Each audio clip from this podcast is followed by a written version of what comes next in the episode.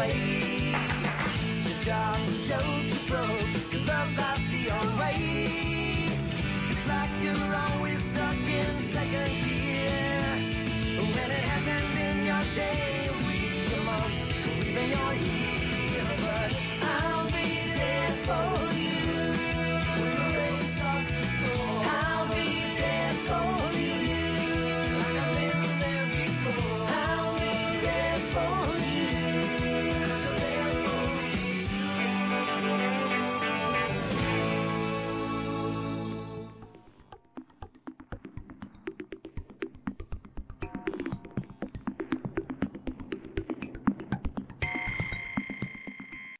Buenos días, buenas tardes y buenas noches y bienvenidos a un nuevo programa de Central Perk Podcast. En esta ocasión el número 15 de la segunda temporada. Esta semana tenemos el programa muy cargado, así que no me voy a entretener mucho con las presentaciones y vamos directamente a saludar a quienes me acompañan hoy en este podcast. Buenos días Dani, Dani Geller de Agobio de Series, ¿qué tal? Buenos días, Payman. Muy agobiado, pero bueno, da igual. Aquí estoy. Cristina Garde, Baby Cat Face de las Ruinas de Invernalia, buenas tardes. Hola, buenas. Y Pilar Taratoruga, Pilar de Con Series a Loco, Loco, buenas noches. Hola, buenas noches. Encantado de regresar después de mi ausencia anterior. Y un servidor, Spyman815 de Hatch of TV, y os saluda a todos. Me gustaría poder decir que tenemos a Kiseki o a Minuto 47, pero esta semana tampoco nos han podido ac- acompañar ni el dublinés ni el asturiano, así que nos damos un saludo desde aquí y pasamos directamente a la lista y punto.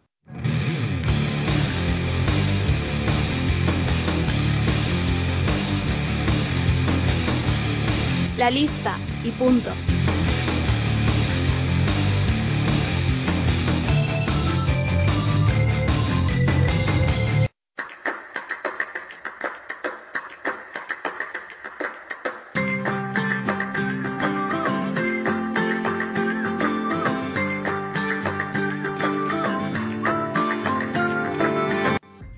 Esta semana en la lista y punto traemos tres comedias y un drama que ha acabado temporada hace, hace unos días.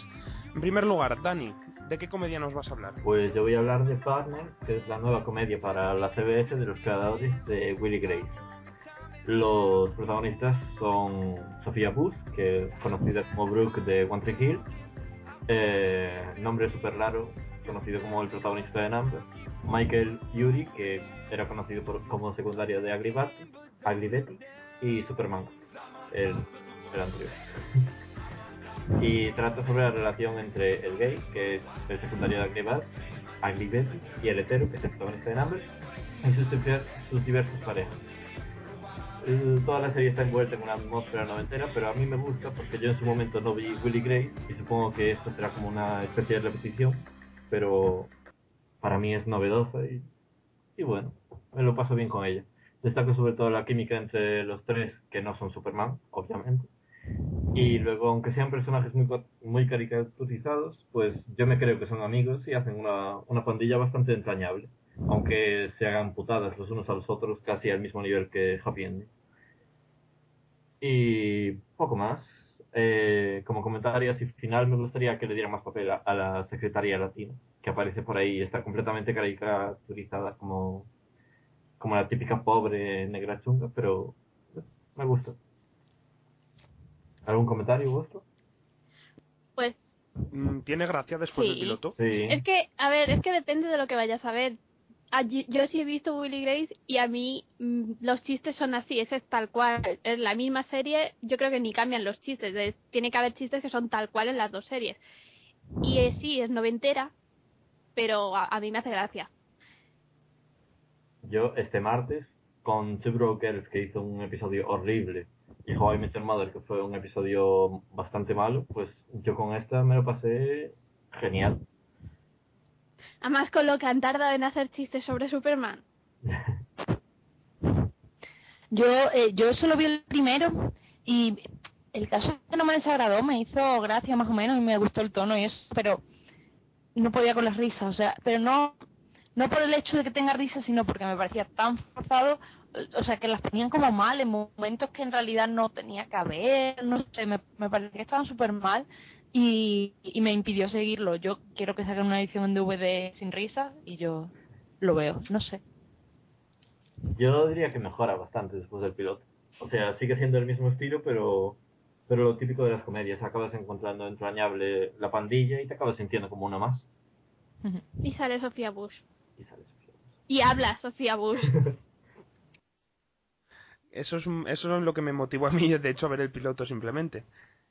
Y una pregunta, supongo que me sé la respuesta y va a ser negativa, pero Brandon Ruth sigue siendo el anticarisma, Sí, ¿verdad? pero ahora Pero- se aprovechan de eso. Sí. Entonces A mí, pasas en plan, este tío es un modelo que no, no sabe expresar ninguna emoción. Y tú lo mira y dices, ¿cómo no sé expresar ninguna emoción? Ese tipo de cosas. Como hicieron con Alex en Happy Endings, vamos. sí, más o menos. Bien, pues pasamos de una comedia de la CBS, que puede ser considerada de humor facilón, a una comedia que todo el mundo la tiene como la comedia intelectual que es 30 Rock en NBC.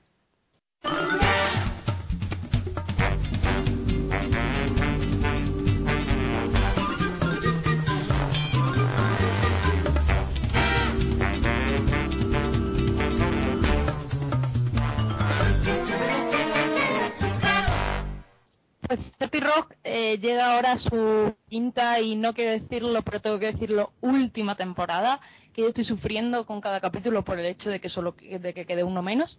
Son solo 13 capítulos de temporada y la verdad es que está haciendo honor a, a, a ser la última temporada porque se va a despedir por todo lo alto y yo no sé hasta qué cotas puede ya llegar porque es que cada capítulo es igual que el anterior o mejor. Y, y es que está increíble. Y mira que el primer capítulo de la temporada fue grandísimo. Están, yo creo, la un poco como Finch, que ya es como, venga, es mi última temporada, me lío la mente a la cabeza y me da igual de todo y ya, eh, eh, ya hago lo que quiero y me meto con quien quiero y hago una serie Ahora yo la noto como más meta que antes, o sea, como haciendo muchas bromas sobre el hecho de que es una serie o sobre, por ejemplo, haciendo bromas sobre, no, es que las mujeres no son divertidas, pero el hecho de que es Tina Fey la que lo escribe y, eh, y es que está divertidísimo. Están todos los personajes muy bien aprovechados y genial. Eh, la trama con la que están más o menos organizando la temporada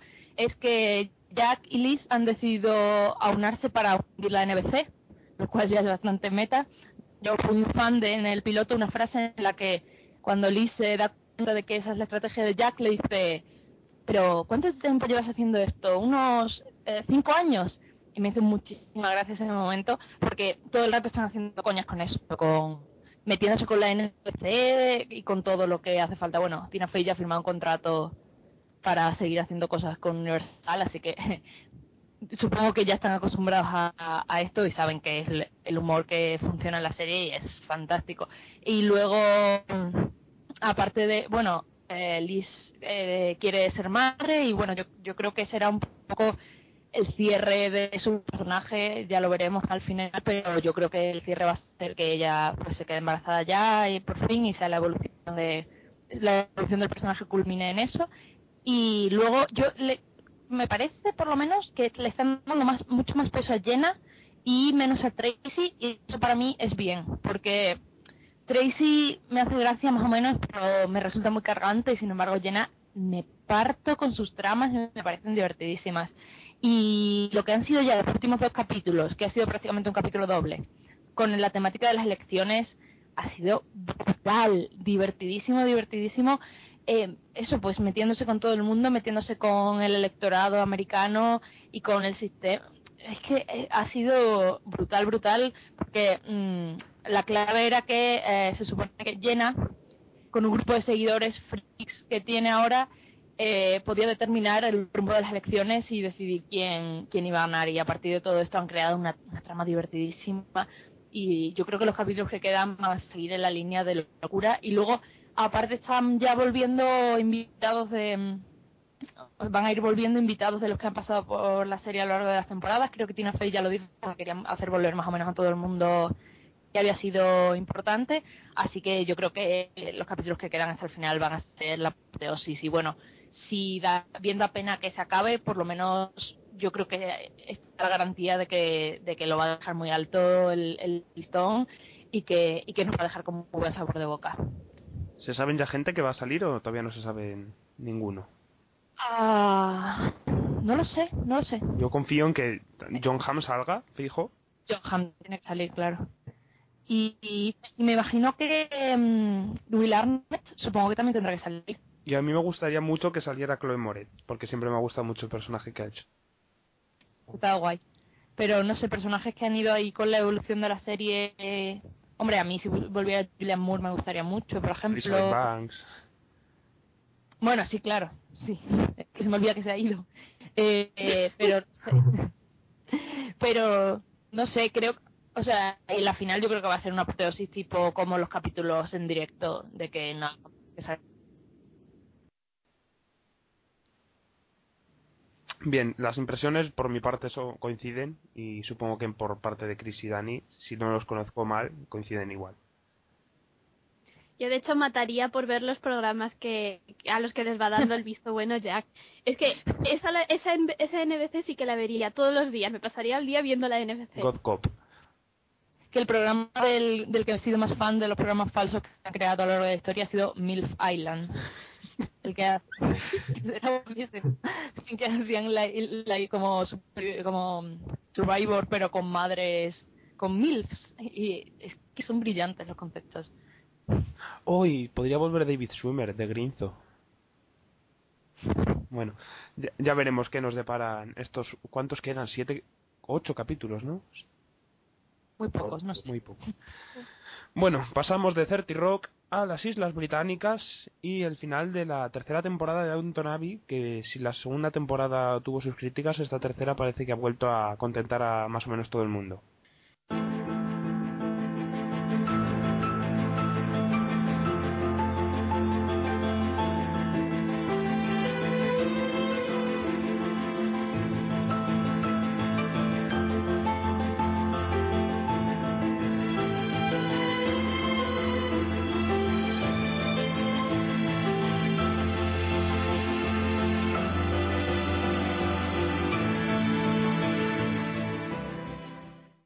Tercera temporada, pues yo creo, es que en realidad a mí me parece que acaba de empezar porque acaba de empezar, pero es que ya ha terminado, porque claro, como son así de cortas, pues pues es lo que ya ha terminado. Y yo no sé, eh, porque la gente sí que ha parecido decir que, que subía el nivel otra vez, pero luego al mismo tiempo me encontró un montón de gente diciendo lo contrario, que le ha gustado muchísimo menos la tercera temporada que, que la segunda. Entonces es todo muy raro y hay una mezcla tremenda de todo. Pero bueno, a mí me ha parecido que la temporada pues ha sido prácticamente redonda y estaban pues muchísimo más centrados y menos así dispersos que como estaban por ejemplo en la segunda temporada. O sea, yo creo que han vuelto un poco más a lo que fue la primera. Y bueno, pues a mí eso me gusta.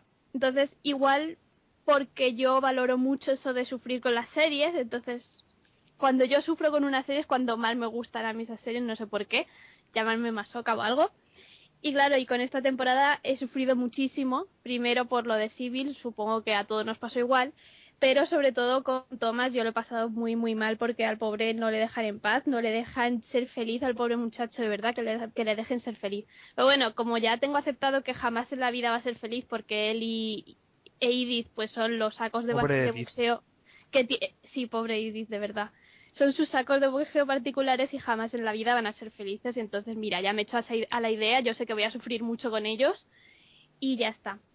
La única pega que le voy a poner es el, el final, porque si el resto de la temporada ha sido bastante redondo y me ha parecido que no ha tenido ningún episodio flojo por sí mismo, el final pues ya no a mí al menos no me ha gustado tanto y no tanto por el happy ending ese que le han dado, porque a ver, voy a pasar por alto que por lo visto en Downton estén a un par de años de celebrar el orgullo, pues lo pasamos de, por alto, lo, lo, lo aceptamos, ¿vale?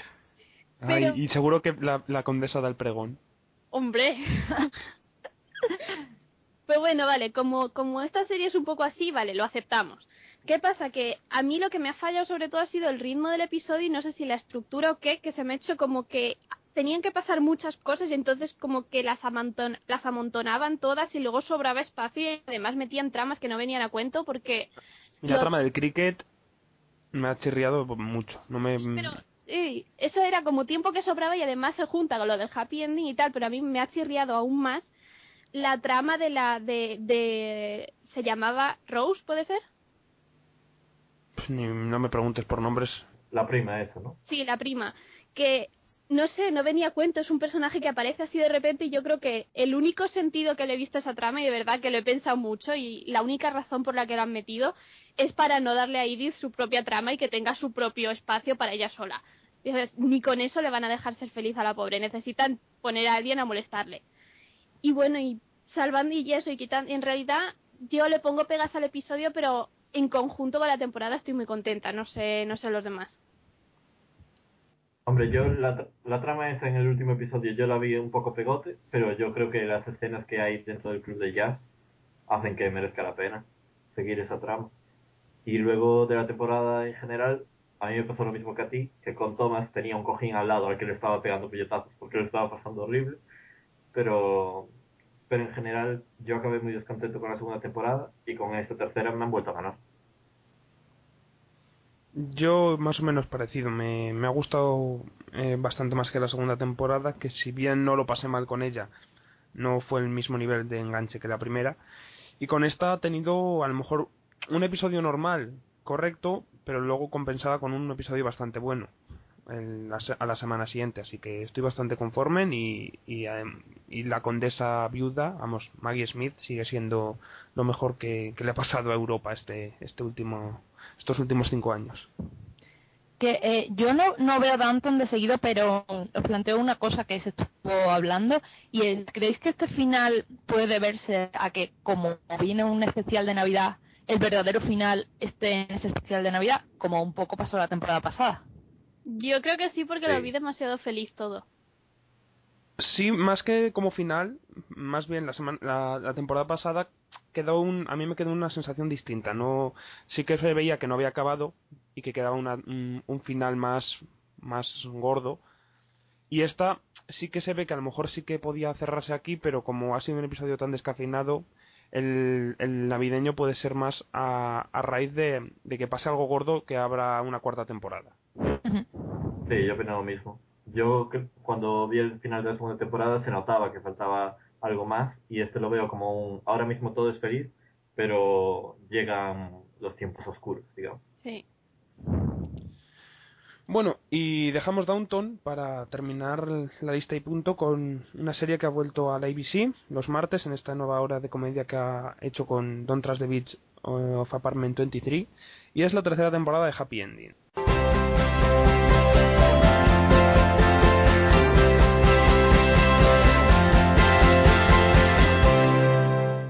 Happy Endings, la historia de seis amigos en Chicago, seis amigos que básicamente se dedican a hacer locuras eh, en sus 30 años, porque lo que hacen son locuras. A mí me gusta que, hagan que hagan lo que hagan, pero no, no son precisamente maduros.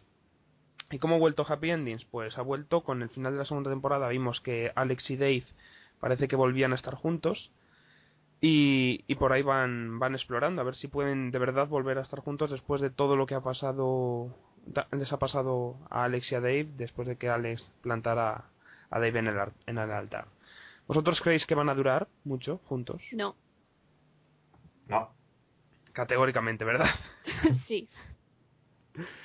Y, y ese tiempo que estará juntos volverá Alex a tener esa personalidad en la que no era una retrasada mental de un coeficiente de, de 20. Yo creo que no, porque ahora es cuando le han pillado la gracia al personaje. Y no creo que vayan a quitarse eso de en medio, así porque sí. sí, yo creo que ese punto de vista hay que mirarlo ya desde el punto de vista de los guionistas y no desde el personaje. Que el personaje desde, desde eso, de cara al público, si hace gracia así, no lo van a cambiar simplemente porque el personaje lo pide.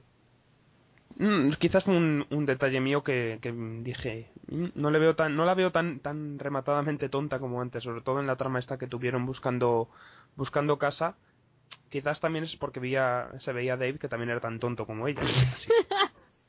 Ibas a decir eso mismo. y por eso compensaba y había un nivel más similar bien pues aparte de esa trama tenemos a Jane y a Brad que son la pareja oficial de la serie por decirlo de algún modo en la que Brad eh, está en paro y, y tomándose un tiempo sabático. Y como vemos, no, no parece que sea su, su, posición más cómoda, porque tanto en el primer episodio le vemos engañando a Jane y yendo a trabajar a un trabajo simplemente por, por la pura droga que era el trabajo para él. Y en el segundo le vemos con Max haciendo el, el- vamos, el gandul y el, y el vándalo por ahí por, por la ciudad. Y bueno, y luego están Max y Penny, que básicamente son como los agentes libres, los que pueden estar en trama con cualquiera. Y, y, y Penny, la verdad es que ha tenido la trama que más gracia me ha hecho en su segundo episodio, creo que ha sido, sí. Que es la de ir con Jane a comprar, a comprar el coche. Creo que a mí Ah. me gustó más la del primer episodio, la de Misery. A mí, yo me estaba tirándome por el suelo con lo de ¿Por qué? ¿Por qué me haces esto? Y bueno, y decir eso que yo creo que sigue un poco en la línea de locura de la segunda temporada. Ya saben cuál es su estilo y, y lo explotan y así les van audiencia, que lo que es para es una serie otra serie nueva para para un para una minoría. Chris, Dani, ¿qué tal os está pareciendo la tercera? También mm, Pues en la línea de la segunda. Ah, Yo me lo sigo pasando muy bien con los episodios. A mí, en general, me siguen haciendo mucha gracia a todos. Salvo Dave, lo que pasa que como tampoco odio a Dave, está ahí y más o menos lo, lo- no lo odio. Está ahí, pues eso. Pues eso, me, el, el resto me hacen todos mucha gracia y, y yo me lo sigo pasando muy bien. Sí, yo Con tengo James sobre todo. La misma opinión. Pero yo más con Penny. El momento atravesar cristal me mató. yo un poco me gustan los seis, así que por tanto no, no tengo ninguna queja. Quizás Penny y Max son los que menos, pero pero me Sí. gustan también así. Penny sé. los que menos. Sí, yo creo que son al final los que, como son los más extremos, los que más creo o más temo, que quizás es el miedo que tengo de que puedan llegar a cansarme. Pero los otros cuatro, les este- Alex y Dave, porque eh, están creciendo, o me parece a mí que están creciendo bastante, Alex en su tontuna y Dave en su patetismo, y Jane y Brad, porque son, me parecen los dos mejores, eh, sin, sin lugar a dudas. Todos modos extremos son todos, ¿eh? Tampoco... Sí, eso es cierto, ¿eh? eso es cierto. Vamos a ver, Jane y Brad muy normales tampoco son. Tienes razón, tienes razón. No sé, quizás eh, voy cambiando. Y, ca- y en cada episodio, en cada época, me gustan más unos y me gustan más otros. Bueno, dejamos la lista y punto, que nos alargamos, porque siempre nos alargamos mucho más de lo que creemos. Así que pasamos a, a- a comentar dos eventos. Que, eh, uno que nos quedó pendiente en el, programa anterior, que es la sesión del sábado del Festival de Series, que yo no pude acudir, pero Pilar sí que estuvo ahí. ¿Y qué nos cuentas, Pilar? ¿Qué, qué estuviste? ¿Qué viste? ¿Qué hiciste? Bueno, yo mm, ah, no sé si tengo una visión objetiva de, de lo que ha sido este festival de series, porque lo he vivido muy desde dentro, pero os cuento más o menos pues lo que lo que pasó. Eh, el sábado, pues el sábado hubo visionados, como el viernes hubo dramas como Breaking Bad o Boss. Eh, acabó por la noche hubo una sesión de terror con Six Park Avenue y, y American Horror Story triunfaron bastante el público las comedias, había bastante cola para Big Bang, Modern Family, Neighbors, pero nada se compara con las colas kilométricas que había para The Walking Dead. Se salían del cine casi, no porque estaban en la sala de abajo, pero mm, una cola impresionante. Y, y eso fue como el visionado que yo creo que más, más gente congregó. Luego eh, fue una rabia porque eh, teníamos todos muchas ganas de ver Falcón, la nueva serie de producción propia de Canal Plus, y por un problema técnico no, no fue posible, pero sin embargo la semana que viene, no sé si es el martes o el miércoles, ¿sabes tú, Nacho? El 13, el 13 de noviembre es el preestreno. el martes. El martes que viene eh, ya se organizó un preestreno para que todo el mundo que se quedó con las ganas de ir pueda, pueda verla. Así que ahí estaremos a ver, a ver qué tal. Eh, luego eh, hubo un taller bastante interesante sobre series en el entorno de la televisión conectada, en el que bueno pues se pusieron sobre la mesa temas como bueno pues los, los la piratería, los plazos de que tardan en llegar las series a las cadenas, la fórmula que se podría dar. Y bueno hubo eh, varios varias gente destacada de este mundillo gurús de las tecnologías, gente eh, académicos y bueno, hubo un poco de todo y estuvo bastante interesante el debate, aunque bueno, igual hubiera sido mejor si hubiera sido algo más largo porque hubo, se quedaron muchos temas pendientes, pero fue bastante interesante. Y para mí el evento del sábado, en parte porque llevaba mucho tiempo trabajando en él y en parte porque creo que más o menos todo el mundo está de acuerdo en que fue muy divertido y todo el mundo se lo pasó bien, fue el de las Series, que era un concurso allí presencial con Iñaki Cano de Generación NBA Plus como presentador, en el que 50 clasificados que se habían clasi- clasificado por internet eh, eh, iban a defender que él eran el que más sabían de series. Y, y, y bueno, la verdad es que fue, pues eso, muy divertido. Eh, hubo sorpresa, diría yo, en el, en el triunfo porque yo creo que todo el mundo esperaba que ganase Marina. no sé si me equivoco. Y sin embargo ganó Carlos, que Carlos es amigo de Central Per Podcast, que nos, nos escucha, y, y es eh, Carlos FP82, me parece, y Sí. se, se impuso a Marina en una ajustadísima final, que era tipo pasapalabra, y fue muy emocionante, estuvo muy divertido. Y, y como tercera quedó Aleit 1, que es de series de bolsillo, y tuvo que defender su tercer puesto cantando a voz en grito la canción de los mosqueperros y el resto de pruebas fueron fueron tipo el precio justo, tipo 1, 2, 3 y cosas así, todo relacionado con las series y el público también tenía mucha participación y yo creo que todo el mundo se lo pasó bien y, y la verdad es que estuvo bastante divertido, habrá, habrá que ver si el año que viene se vuelve a hacer o no, pero yo creo que fue una experiencia bastante guay y, eso, no sé, la verdad es que yo, dentro de lo que cabe, me lo pasé muy bien y, y eso, creo que la gente también, así que contenta y bueno, siendo que ha sido un festival más corto que en otras ediciones y tal, bueno, yo creo que se, que la gente ha quedado más o menos contenta y, y que ha salido que ha salido todo bien y que a ver si el año que viene pues se puede hacer mejor y cada año ir creciendo y bueno, parece que estoy dando un discurso corporativo, así que así que paro.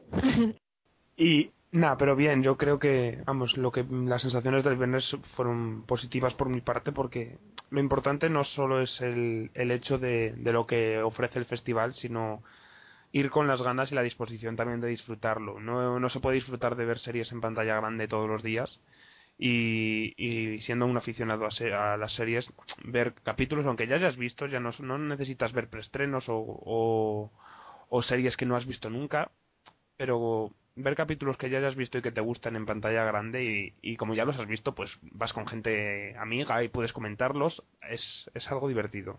Y ya solo con eso, más las charlas, más eventos como el Rey de las Series que, que yo creo que debería ser el- la señal definitiva de que vuelva un concurso como soy el que más sabe de televisión del mundo a la televisión, así es. Pues pues yo creo que, es un, un, evento que cada año yo he, podido ir estos dos años, cada año espero, como, como, como agua de mayo. Hombre, yo la verdad es que, que he vivido el festival desde fuera y desde dentro, eh, también para los que somos más, digamos, el núcleo duro de la serie filia española, eh, tiene mucho, o sea, el hecho de que exista una cita con el festival tiene mucho atractivo añadido porque, entre otras cosas, que vas, conoces a gente que viene al festival específicamente y la has hablado con ellos por Twitter y no los conoces en persona, charlas con ellos de mil series y de mil cosas, te ríes con ¿O- ¿Oís eso, Dani, Chris? ¿Lo oís? ¿Eh? Ya, yo quiero. Pues eso.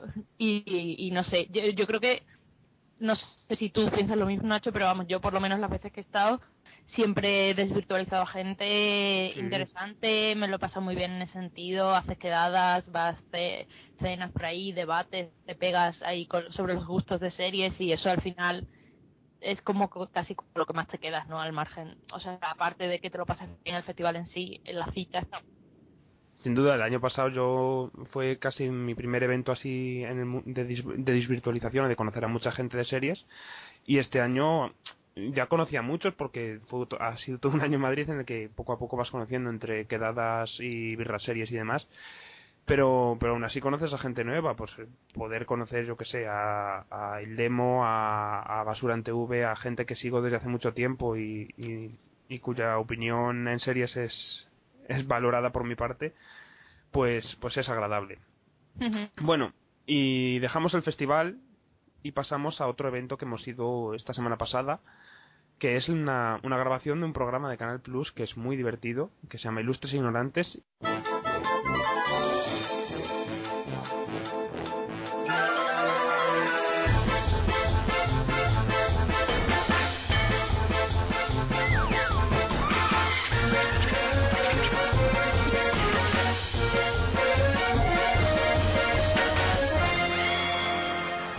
¿Y qué es Ilustres e Ignorantes?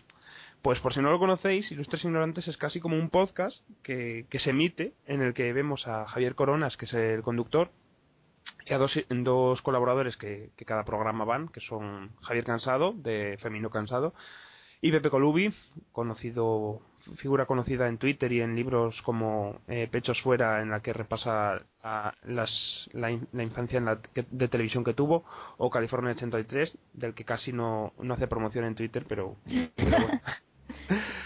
Y cada semana o cada 15 días vienen dos invitados y hablan de un tema en concreto. Y hablan de un tema en concreto siempre en tono de humor.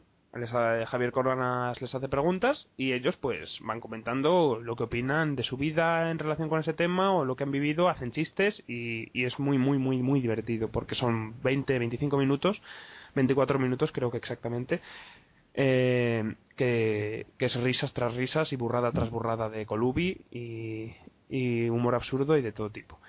Y bueno, y el programa que fuimos a ver fueron dos pro- grabación de dos programas que se emitirán en diciembre. El primero fue con invitados eh, Xavi Franquesa, que es un cómico que empezará ahora un nuevo programa en la sexta, y Marta Azas, que es actriz y presentadora, no sé si has llegado a ser en algún momento, bueno, actriz de la serie Bandolera, por ejemplo, o, de la serie de Internado Antena 3, y hablaron de, de hacer el ridículo, de situaciones en las que has hecho el ridículo, o sientes que has hecho el ridículo. Y luego el programa más especial, el, que conmemora el quinto aniversario, la quinta temporada de, de Ilustres Ignorantes, y que era con el que promocionaban este evento que cambió de la sala Galileo Galilei a la sala Joy Eslava, y que se emitirá en Navidades y con una duración más larga, eh, se emitirá el 26 de diciembre más exactamente, y con cuatro invitados en lugar de dos. Y aparte de eso, de aparte de Cansado y de Colubi, estuvieron cuatro de los que yo considero mejores cómicos que tenemos ahora mismo en España, que pueden ser eh, Ángel Martín, conocido todo el mundo por Sé lo que hicisteis, que de Paramount Comedy o Estas no son las noticias, Berto, el popular colaborador de, de Buena Fuente, y David Fernández, que todo el mundo lo conocerá por siempre jamás como Rodolfo Chiquilicuatre. Y, y no tuvo tema este, este especial, pero fueron cerca de 40-45 minutos de risas, pero a, a, a nivel de me duele la, la mandíbula de reír. Así que yo personalmente recomiendo mucho que, que veáis Ilustres Ignorantes. No, no, no pasa nada si no tenéis Canal Plus, porque desde la propia web de Canal Plus se pueden ver todos los programas. Así que mmm, sé que Pilar sí que lo ha visto porque estuvo conmigo en el, en el primero de los dos programas que grabaron. Chris y Dani, ¿habéis visto alguna vez Ilustres Ignorantes? Nope. No, desconocía su existencia. Pues ya sabéis. Nosotros hemos ido, ya fuimos otra vez, ¿verdad Nacho? A un programa y, y bueno, la verdad es que así para mm, blogueros y tal, eh, su- suele ser fácil ir a los programas y eso, así que yo a todos los que nos escuchen y estén en, estén en Madrid, que vayan cuando puedan porque verlo, o sea, verlo en el, ver el programa es divertido, pero verlo en directo gana mucho y te lo pasas súper bien. Y yo creo que la clave del éxito de Ilustres es lo que es la tríada de, Coronas, Cansado y Colubi, porque eh, primero que cada uno tiene un tipo de humor diferente y se equilibran bien, y luego son tan buenos que aunque los invitados no den mucho, que es lo que hemos visto en algunos casos, eh, ellos lo salvan todo, o sea, ellos salvan la situación y es que es que te ríes siempre, siempre. Es que las meras pruebas de micro antes de grabar son graciosas. ¿Sabes? No, no, no es cosa que digas, nada, empiezan a grabar y empiezan a ser graciosos. No, Coronas habla con, con el público y es que es gracioso a cualquier cosa que le salga. O sea que a mí es un, un tipo que me hace mucha gracia siempre. Bueno, y dejamos de hablar de ilustres ignorantes y pasamos ya al MMT que, que tanto hemos pensado y que tantas respuestas gracias al cielo hemos tenido por Twitter sobre todo. Os queremos. Bien, como dijimos la semana pasada, vamos a hablar de nuestro ranking de niños y adolescentes más queridos, más adorables, más interesantes o que más soportamos o que menos odiamos, como diría mucha gente que nos ha dicho que, que, no, que considera que no hay niño o adolescente eh, pasable. Cosa que no puedo estar más de desacuerdo porque mentira, hay niños y adolescentes que son interesantes en las series y es decir, es un cliché decir que no lo que no los hay. Hay Bueno. niños interesantes que se pueden contar con los dedos de la mano. Mentira. bueno, dejemos esta, este conflicto que no va a llegar a ningún lado y empecemos con, por ejemplo, mm, Dani. Tu ranking de niños y adolescentes favoritos. Del 5 al 1. Bueno, pues del 1 al 5. Pues le doy un punto. Del 5 al 1. ¿Del 5 al 1? Bueno, Sí. del 5 al 1. Es que iba a hacer dar puntos, como si fuéramos Eurovisión, iba a darle un punto. One point two. Establece un sistema antes. Bueno, Dani, como quieras. Vale, pues de quinto tengo a Arya Stark. Tin, De. Tronos. Mal, Bien. Bien, bien, bien. Mal. ¿Por qué mal, Chris? Por es, que, es que creo que eres de las pocas personas que no soporta a Arya Stark. Porque es una petarda que está loca. Pero realmente no entiendo por qué te cae mal Arya Stark. O sea, quiero decir, entiendo por qué te cae mal gente como Henry y eso, pero ¿Arya? O sea, quiero decir, como que te pega que te guste, no lo sé. No, pero porque es eh, la forma que tiene de odiar a, tu- a la gente porque sí, la forma de... no, no sé por qué. ¿Por qué odia a Sansa? ¿Por qué odia a Sansa? Ah, porque es una mala persona, por eso odia a Sansa. Odia a Sansa porque son hermanas, pero se quieren, porque son muy diferentes, pero al fondo se No, quieren. señor, odia a Sansa ¿Qué? porque odia a Sansa.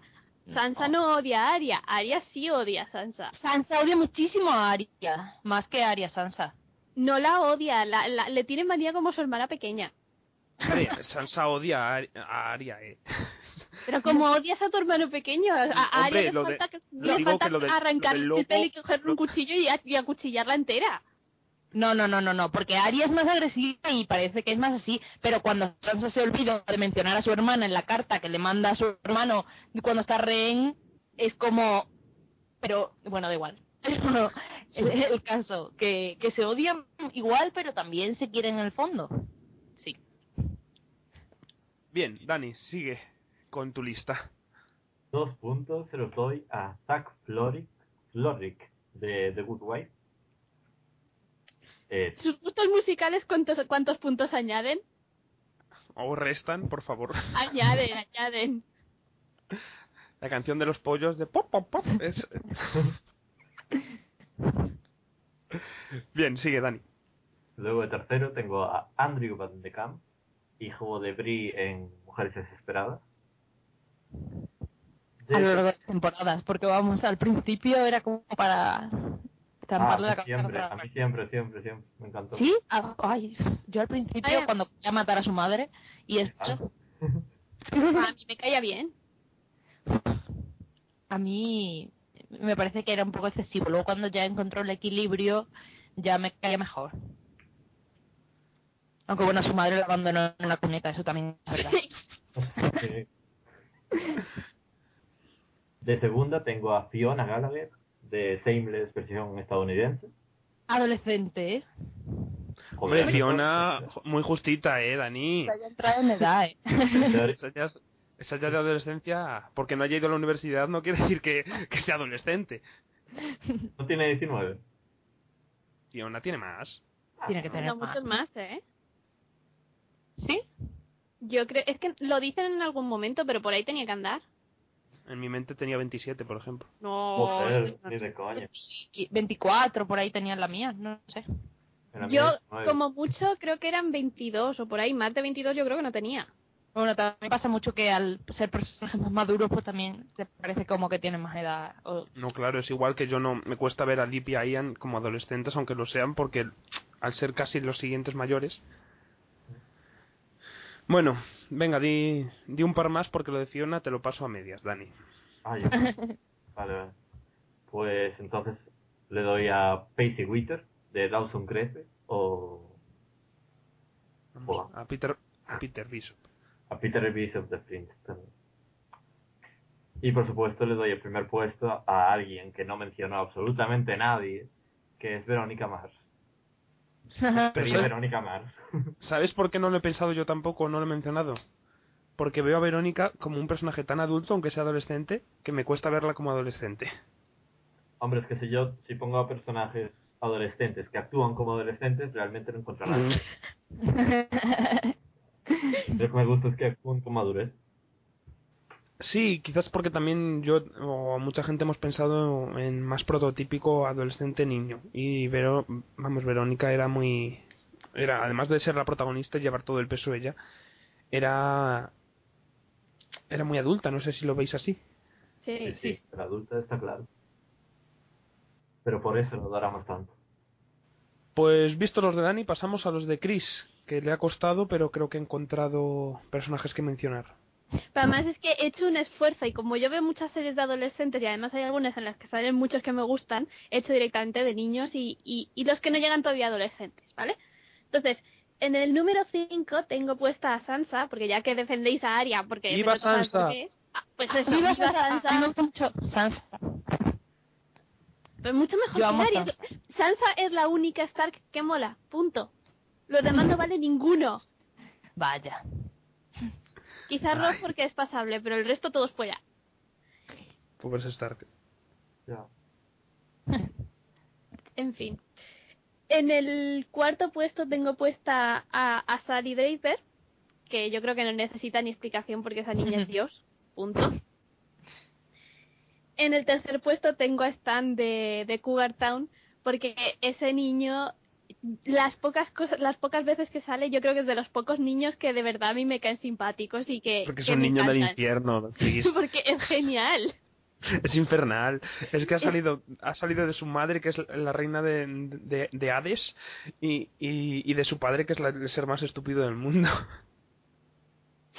Pero ¿es o no es genial? Sí, sí, sí. Pero me sorprende que un niño tan hijo ese del... tiene que hacer que- al resto imagínate cómo tiene que tratar ese niño el resto de niños luego es mi niño favorito del universo Ay, en fin.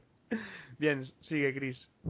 Y luego ya los dos primeros puestos comparten serie pero el, el que está en segundo puesto sale creo que son seis episodios pero a mí me ha marcado tantísimo que, que lo tengo que poner que es eh, Chad de Malcolm que es un niño de los de la clase esta de, de niños raros a la que mandan a Dewey y para el que no lo sepa está interpretado por el chaval que hace de Ian ahora en, en Shameless. Y es graciosísimo, tú lo ves, es el niño más raro que te puedas imaginar. Le ponen un cartelito con, por ejemplo, no acercarse porque muerde o cosas así, se lo ponen en el jersey y va siempre con el cartelito, lleva unas manoplas puestas y eso, muerde, hace cosas raras, es divertidísimo. Y, y luego ya en el primer puesto tengo puesto a, a, a Dewey porque tiene los mejores momentos de la serie, Dewey mola. mucho. Y me ha sorprendido que no, no mencionaras a... ¿cómo- ¿Quién te iba a decir? A nadie de Banheads. O... a- vamos, a nadie, que no sea Bu. A... Eso iba a decir. ¿Cómo se Pero- llama tu chica de Banheads? Eh, Sasha. A Sasha. Pero de todos modos es que los, los otros molan más. Los de los de me gustan, pero menos. Es decir, no, y de todos modos, si voy a nombrar gente de ahí, tengo un montón de series. Y además, eso, aparte que me he saltado a, las a los adolescentes, hay otros adolescentes que me hacen más gracia y que prefiero. Y es que es eso, te he visto ahí en el guion apuntado lo de Paris Geller y me he acordado de, de Banheads porque como va a salir ahora, parece que va a salir Paris Geller en Banheads y, y Mrs. Paladino va a meter a todo tipo de gente de, de Gilmore Girls. Pues eso me he acordado. Bien, seguimos con Pilar. ¿Cuál es su top 5 de, de personajes niños y adolescentes? Tengo un poco variado, un poco de todo. En mi número 5 yo tengo a Shane Botwin, que siempre la amé desde la primera temporada hasta la última. Me parece que su faceta psicópata es divertidísima y me encanta, me encanta ese personaje. Yo ese lo iba a poner y no lo he puesto porque lo tenías tú. El vídeo de, el, el vídeo de los terroristas es genial. brutal y momentos ahí como el mazo es que momentos brutales aunque luego al final se volvió un poco creepy pe- o sea ya era creepy pero creepy mal eh, en general me, apare- me parece casi el mejor personaje de, de todo Wits y me parece genial eh, luego en el 4 tengo a Hope Chance porque no podía no ponerla, que es un amor de bebé. Y lo que pasa es que es completamente un personaje construido por esa gente que lleva a, esas a esos bebés y consigue que- cuadrar tan perfectamente las reacciones de las niñas con lo que está pasando en la serie. Me parece que es magistral. Es, que es, una, es una niña muy, muy expresiva. A mí me parece es- no quiero- expresiva. O sea, yo no puedo considerar que un bebé de esa edad, sobre todo cuando, o sea, bueno, y ahora tampoco, pero cuando empezó eran, eran muy pequeñas, no puedo considerar que un bebé de esa edad sepa interpretar de por sí. No, claro que no. puede, no puede ni siquiera decir, haz esto, lo otro. Pero cuando le hacen que haga monerías o que saque la lengua con lo que sea, lo integran tan bien que es que es genial, o sea que han construido un personaje genial. Y yo en el extremo contrario, yo veo que mucha gente lo ha puesto como favorito, pero es que a mí no... Creo me- que sé por dónde vas. Lily de Modern Family. Eso es. Porque me parece una niña que ya es más mayorcita, o sea que más o menos la pueden hacer hacer, hacer las expresiones o las cosas que dentro de lo razonable más o menos quieran, y sin embargo me parece que la tienen prácticamente como un loro, o sea, le dan frases que superan claramente la inteligencia de una niña de esa edad, entonces se nota mucho para, para mi gusto, o sea, como que Y que es muy, y es muy robot. sí, muy Actúa muy robot. Es No me- todo, es un loro de repetición. Sí, no sé, no sé eso. Eh, quería nombrarlo en este momento. Bueno, luego en el 3 tengo, yo tengo a Debbie Gallagher. Yo no había considerado a Fiona en el rango de la de, de consideración, pero es que Debbie me parece lindísima y fantástica y como no sé cómo se desenvuelve la serie eh, me encanta. Yo me Eh, pregunto de dónde ha sacado tanta bondad de Gallagher en, en la familia que vive. Yo creo que la necesitaba para sobrevivir o algo, porque es genial. Pero luego al mismo tiempo no duda en, en si, o sea, en hacer las mismas cosas que hace su familia para tirar para adelante. Lo que pasa que Sí, pero por... eso es, que es que lo- él- ella lo es normal que considere todo lo que hace su familia normal porque ha, ha crecido en esa familia, por lo tanto Claro. considera que todas las perradas que pueden hacer son normales. Eh, luego, eh, en el 2 tengo a Fer Fletcher de Phineas y Fer, porque me gusta mucho Phineas, pero es que Fe- Fer me parece grandeza de personaje. O sea, sus frases, hay una frase por capítulo, sus expresiones, es que siempre te suelta una carcajada, es divertidísima. y Su relación ahí de amor platónico con Vanessa, y es que es todo, todo, me encanta, me encanta ese personaje. Y en el 1 tengo a Arya Stark. Porque a mí es un personaje que me parece lo más y en los libros también. Según avanzan, bueno, tiene sus altibajos.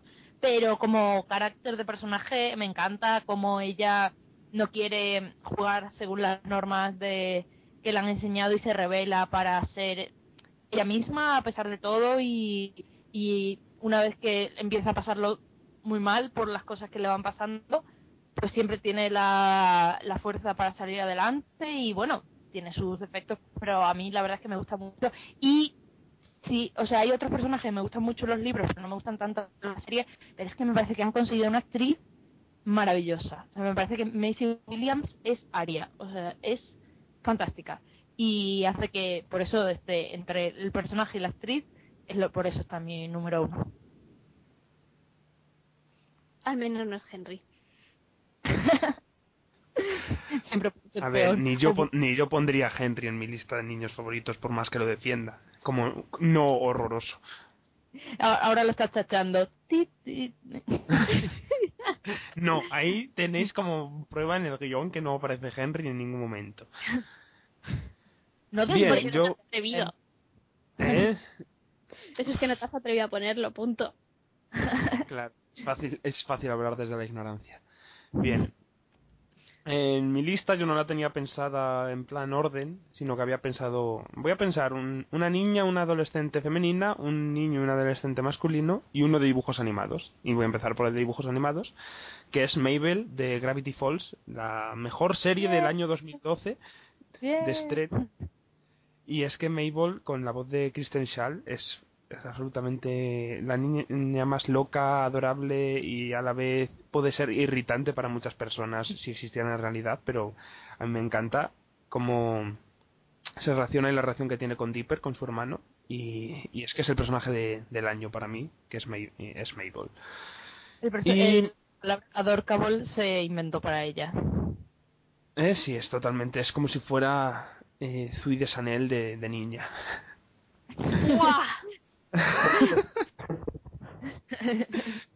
Y un poco en relación saco con Mabel por, por el personaje que hace Kristen Shaw de Mabel, también lo hace, también le pone voz a, Luis en Bob- Bob's Burgers. Y Luis siempre me recuerda mucho a la que me es para mí la mejor niña que ha dado la televisión eh, mundial, que es Karen de Outnumber, que es una niña tan... tiene no sé si cuatro o cinco años y pasa un poco como una mezcla entre Lily, lo que decías antes de Lily Pilar, y, y Hope, Hope no tanto, y sí en Hope por la naturalidad que tiene, ¿sabes? Ves que las frases que hace Karen a sus padres, que es como temen lo que vaya a decirles, porque son los típicos comentarios que puede hacerte un niño que no sabes dónde meterte y en dónde esconderte. Y, por ejemplo, temen que si llamen a la puerta, temen y, y que vaya Karen a abrir la puerta porque nunca sabe lo que puede decirle a un desconocido, porque cualquier cosa que cree que no quieren decirle, Karen la puede soltar que por- porque para ella es lo más natural y normal del mundo. O sea, es como Lily, es- Lily fuera capaz de decir las frases con naturalidad, ¿no? Exacto, es un poco como Lily, pero pero mucho más a lo bestia y mucho más es, es, es, es genial. Yo recomiendo siempre, nunca me cansaré de recomendar la genial serie que es Outnumber. Y ya más crecidita, una adolescente que, que no, no nos hemos acordado ninguno de que Skins, la serie británica también, igual que Outnumber, tiene probablemente para mí los adolescentes mejor construidos que he visto nunca, porque son personajes ultra complejos y al que siempre he tenido yo mucho cariño es a Naomi y de la segunda generación que mira que no la sacaban mucho no era de las protagonistas no era ni Cook ni era Effie ni era Freddy pero construyeron un personaje muy complejo con, con pocas escenas y se ganó yo creo que mucho mucho el corazón del- de los fans no sé si aquí hay alguno que adore a Naomi también supongo que Yo. Chris o, Yo, o Dani también le gustará el personaje. Pues paso al lado masculino y en niños, mira que he tenido mis momentos de desencanto con la serie, pero es que es tan raro este niño y me ha hecho reír tanto con sus rarezas que me han recordado en cierto modo a, a lo poco que vi de Malcolm a Dewey, pero distinto, que es Brick de The Middle. y Yo, ahora a ver, mismo, Te Sí. digo porque s- son distintos por lo mismo que es distinta la serie, porque Brick y porque tanto The Middle como Brick son, person, son person- el personaje y la serie son como más son más blanco todo. Malcolm es bastante más bestia. Aunque parezca mentira, es bastante ver. más bestia. No, a ver, es fácil ser más bestia que The Middle, que es la serie más blanca del mundo. Ya, pero te estoy diciendo que no es nueva de ahora la serie, que tiene sus años y tú la sigues viendo ahora y yo me quedé muerta con algunas de las cosas que hacen y dicen, ¿eh? Bueno, pues eso, que Brick y sus mm, momentos de loro de repetición de, de en, en plan por, por lo vaginis, no me salen las palabras ahora mismo, o su obsesión por leer, o... A mí me encanta simplemente la, la gestualidad que tiene el actor. Cuando le dice algo a su madre y él hace con la mano así, ah, claro, sí, lo que tú digas, y no le hace ni puto caso, me, me hace mucha gracia. Vamos, comentó Capricano, y me parece bastante simpático de comentar, el cambio de voz que está teniendo Brick en esta última temporada. Que le salen unos gallos, eh, a cada dos palabras le sale un gallo. Cierto. Y, y en verdad no ha crecido tanto, o no lo veo yo tan adulto como para que le esté cambiando la voz. Será un niño que tiene enanismo o algo así. No, tiene, no, tiene una cosa, pero no me acuerdo qué era.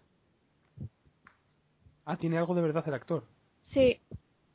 Vaya. Qué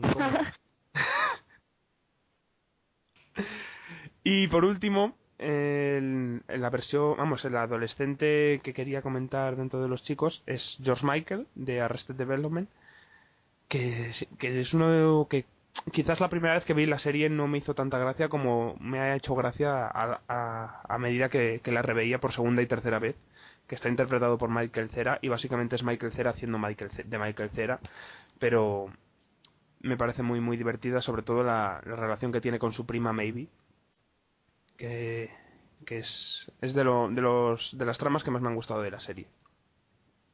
Y bueno, luego tenía ahí algún, algún bonus que comentar, pero bueno, hay mucho que comentar dentro de la gente, así que vamos a, a ello. Dani, todos.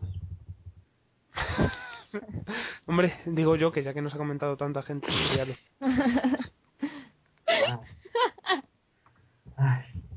Bueno, antes de nada, diré algo de... Me gustaba más este podcast cuando la gente no colaboraba. que tengo una hoja entera. Pero solo nos paramos en los que no se hayan dicho Ya, ya. y eso. Bueno, antes de nada, una respuesta sobre el MMT anterior, que era ¿qué aprendiste de la televisión? Y la respuesta viene por parte de Ultimate Tam, que dice que hacerse cortes en los brazos es súper fácil. Es Y ahora, en el actual, eh, el- No he entendido primera- la referencia del anterior. eh, cortarse las venas, suicidarse y tal. Ah, vale. No, pero no, lo de, por ejemplo, cuando es que yo me acuerdo en The Secret Circle que se hacía, se cortaban las, la mano, para empezar se hacían un pedazo de corte tremendo en medio de la palma de la mano en vez de cortarse un poco en un dedo. Y así, con toda la facilidad del mundo, raca, se hacían un pedazo de corte y al día siguiente tan felices. Vale, eso sí lo, lo entiendo más. Lo de suicidarse me parecía bastante creepy. A mí también me pareció que... Pero bueno. No entendéis nada, por favor.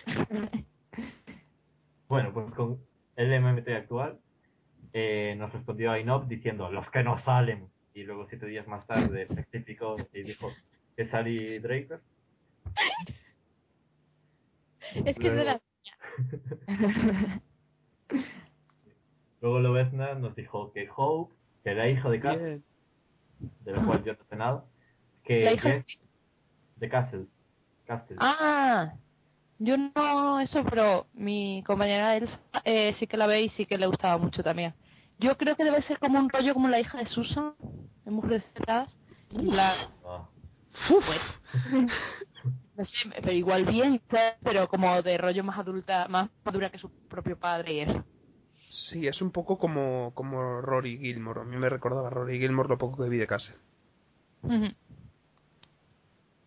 Bueno, sigo. Eh, Jeff de Gilmore. El mejor era Logan, punto. Y luego The Skins nos dice a, a Sid, a Cassie, a Effie, a Cook y a Grace. Yo les doy el punto positivo a todos. Yo eran los cinco que tenía que tenía destacados más Naomi Lee, tanto Naomi como Emily. Luego Ultimate Dam nos dice que los Namphis, Luke porque es un cafre y las hermanas por el contraste que hay entre ellas, Ashley del Príncipe de Bel Air, que no sé quién es, Me encanta esa respuesta. es totalmente inesperada. De que, el príncipe de Bel alguien mencione a Ashley, que es la hermana pequeña, la que no era la ultra pija, la, la que estaba en el instituto y era un poco más pequeña que Will, que no sé, no tampoco tenía nada en especial o no recuerdo que hecho en especial de ella, pero bueno, me hace gracia. Y luego, como de esta serie no sé mucho, pues no sé si van juntos o no, pero Arnold y Punky Brewster. No, no van juntos. Vale. Arnold era como Webster, pero pero con un niño que no tenía enanismo. Y, y Punky Brewster, pues es Punky Brewster, de la serie Punky Brewster y, y los spin-offs animados Punky Brewster. Luego Iñaki Arriaga nos dijo Zoe Grayston de Caprica, de la cual yo no sé nada tampoco. ¿Tú, Chris, viste Caprica? Nope. Pues nadie puede comentar. Si estuviera Nacho, nos lo comentaría, pero pero como no está, nos lo, que nos lo mande para la, para la semana que viene. Luego Taftnet nos dijo que Princess Beyoncé, de la cual me documenté y vi que era Hope otra vez. Sí. Un asco. Sally Draper y Dana, la de Homeland, o sea, Dana Brody, que nadie Que se a mí me del, del apellido de la pobre. A mí me parece perfecto comentar Dana Brody y sí que quería pararme a lo mejor un poco más en ella porque me parece de los mejores personajes adolescentes que hay ahora mismo en dramas.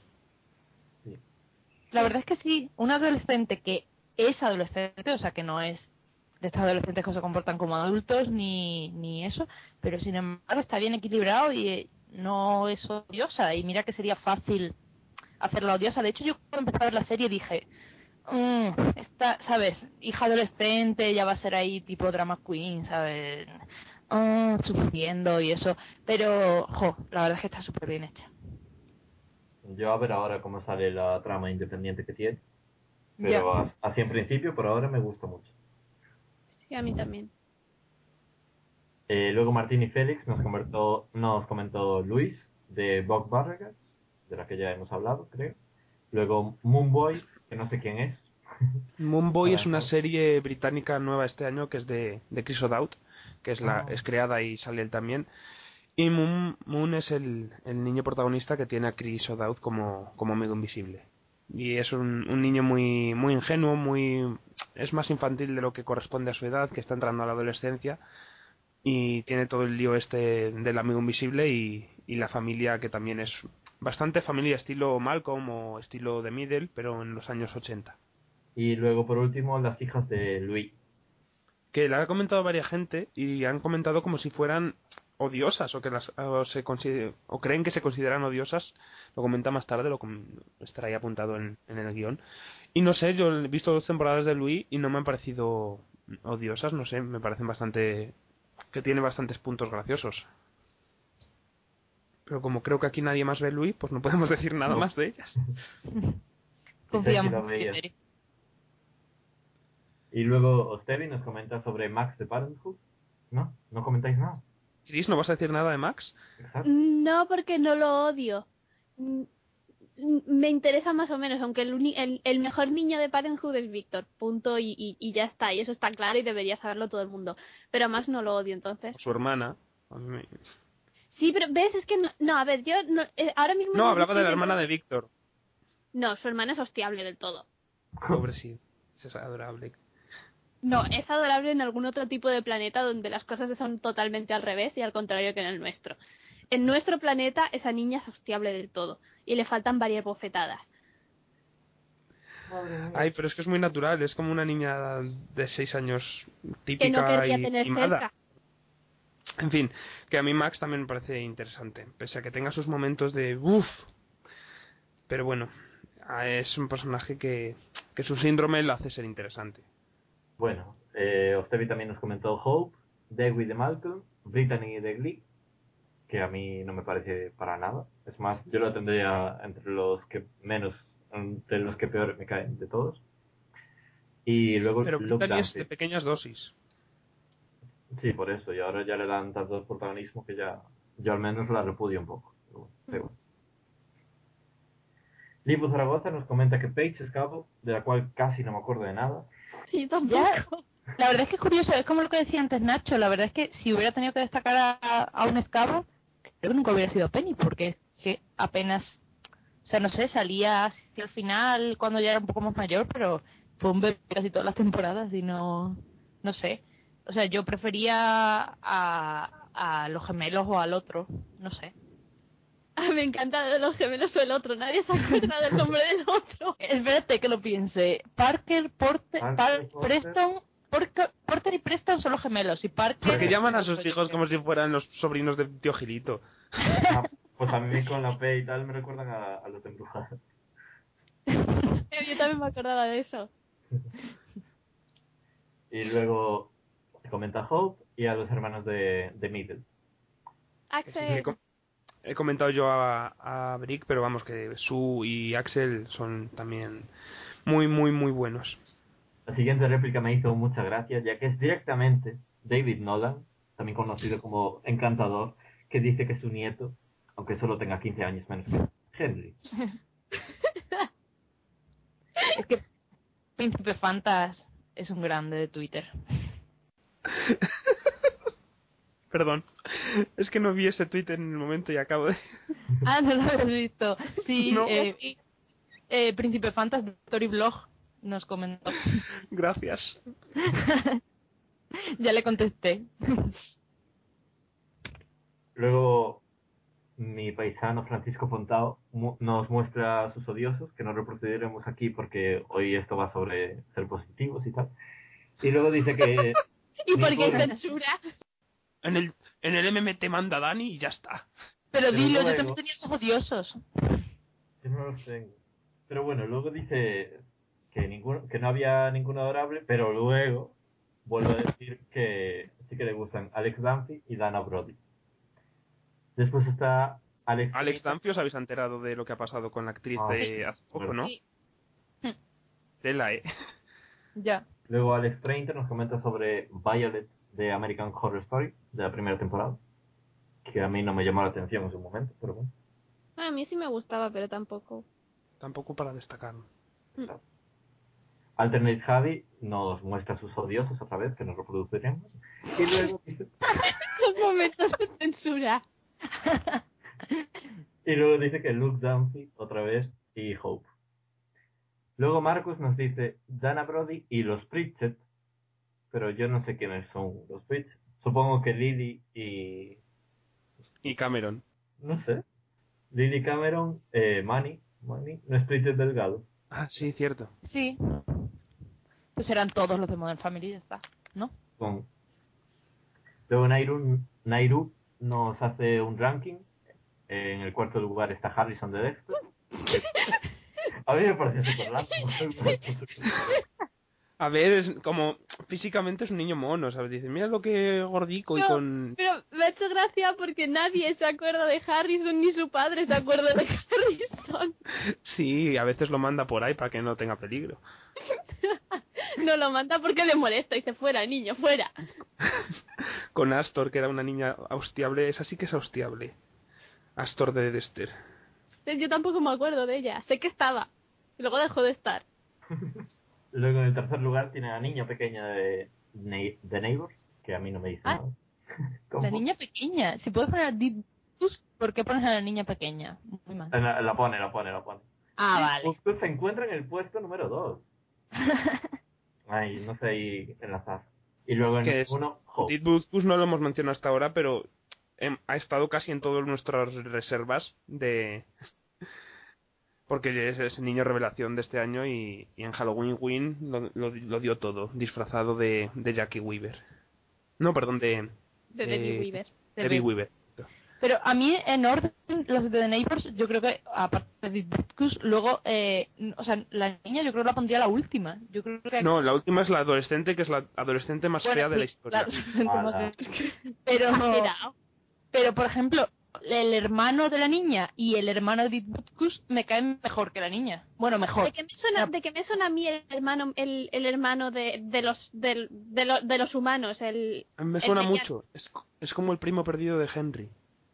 No, pero a mí yo ese niño lo he visto en alguna parte y no es el primo perdido de Henry. Lo Pero yo creo que de- se te parece a Shane Botwin cuando era pequeño. Es que se No parece... puedes, espera, no puede ser Chris el, el amigo de Brick en The Middle, el que era Miau Miau.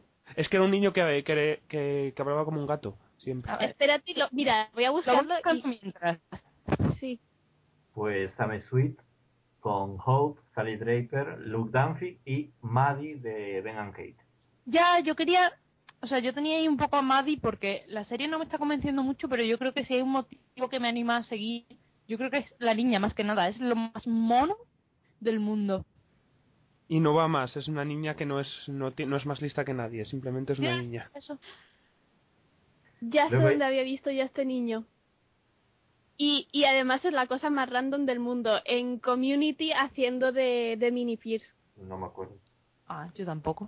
Yo es que, no, yo me acuerdo porque vi el episodio hace relativamente poco. Y sí que, se- te- y, y me acuerdo de eso. Ah. ¿Mm? Pues mira, nadie esperaba esa respuesta. Luego Iñaki Arriaga nos dice que Luke de Modern Family, Dana Brody y luego Honey Boo Boo. Yo no lo sigo así que no puedo decir nada, pero bueno. No sé si adorable, no, no, no he visto nada más que las parodias, las parodias del Saturday, pero no sé si adorable es la palabra. Pues pero si no, no es adorable, así que... Bueno, cierto, no, tienes razón, Pilar. No sé si, bueno, sí, Honey Boo Boo vale. Si pensabas que Honey Boo Boo no es adorable, lo siguiente que pone es Stevie Griffin, que de adorable también tiene bastante poco. Y después sigue con Annie de Community. Yo es que no puedo, no, estas respuestas yo no puedo, no puedo ver a Annie como un adolescente. Y por último, a Tracy Bell de, Friday Night Live. ¡La niña demonio! Que es un alien de verdad, yo lo pienso. Habría que evaluar ahí es- si, si fue concebida por un alien o algo, porque... Si Dick Butkus puede entrar, puede entrar Gracie Bell. Pero a ver, a vosotros nos pasa cuando veis a Gracie Bell que pensabais, pobre niña, no le pueden poner camisetas, ni, ni jerseys, ni nada, porque a ver cómo le van a meter eso por la cabeza. Pero es que la, la hija de... ah, se me olvida el nombre. Anna Gunn en Breaking Bad. ¿Cómo se llama el personaje? ¿O no? White. La hija de Skyler tampoco es más guapa, ¿eh? T- Tampoco es tan fea como Gracie Bell. Nada es tan feo como Gracie Bell. Bien, seguimos, que tenemos todavía mucho que comentar. Eh, Jandro Ross nos dice Dick Bascos otra vez, Maddie de Ben and Kate otra vez, y luego Eddie MacArthur de The League, que yo no veo, y creo que nadie aquí lo ve, Nacho, pero no está.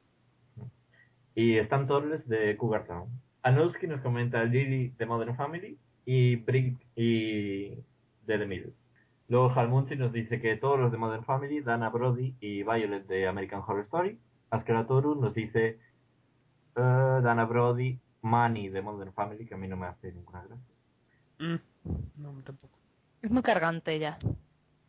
Ya, si era cargante en el primer episodio de la primera No sé, temporada. pero no sé. Al principio, pues como no había visto 40 capítulos, pues tampoco se me repetía tanto, pero como siempre es lo- un poco lo mismo. Luego Julie Taylor de Friday Night Lights, mucho más guapa que, que su hermana. Sí, desde luego. Tampoco era difícil. Luego Amy Abbott, que Ah. no, no sé quién es, pero supongo que es de Everwood. Sí, la petardo de Everwood, que es un ser humano cruel. Y, y- Casi y- no tuvimos y- discusión en, en su día sobre Amy buena o Amy mala. Y mi mala, siempre. Que ya ves luego, luego quién fue en Revenge. Ya. Y por último Amber de Parenthood.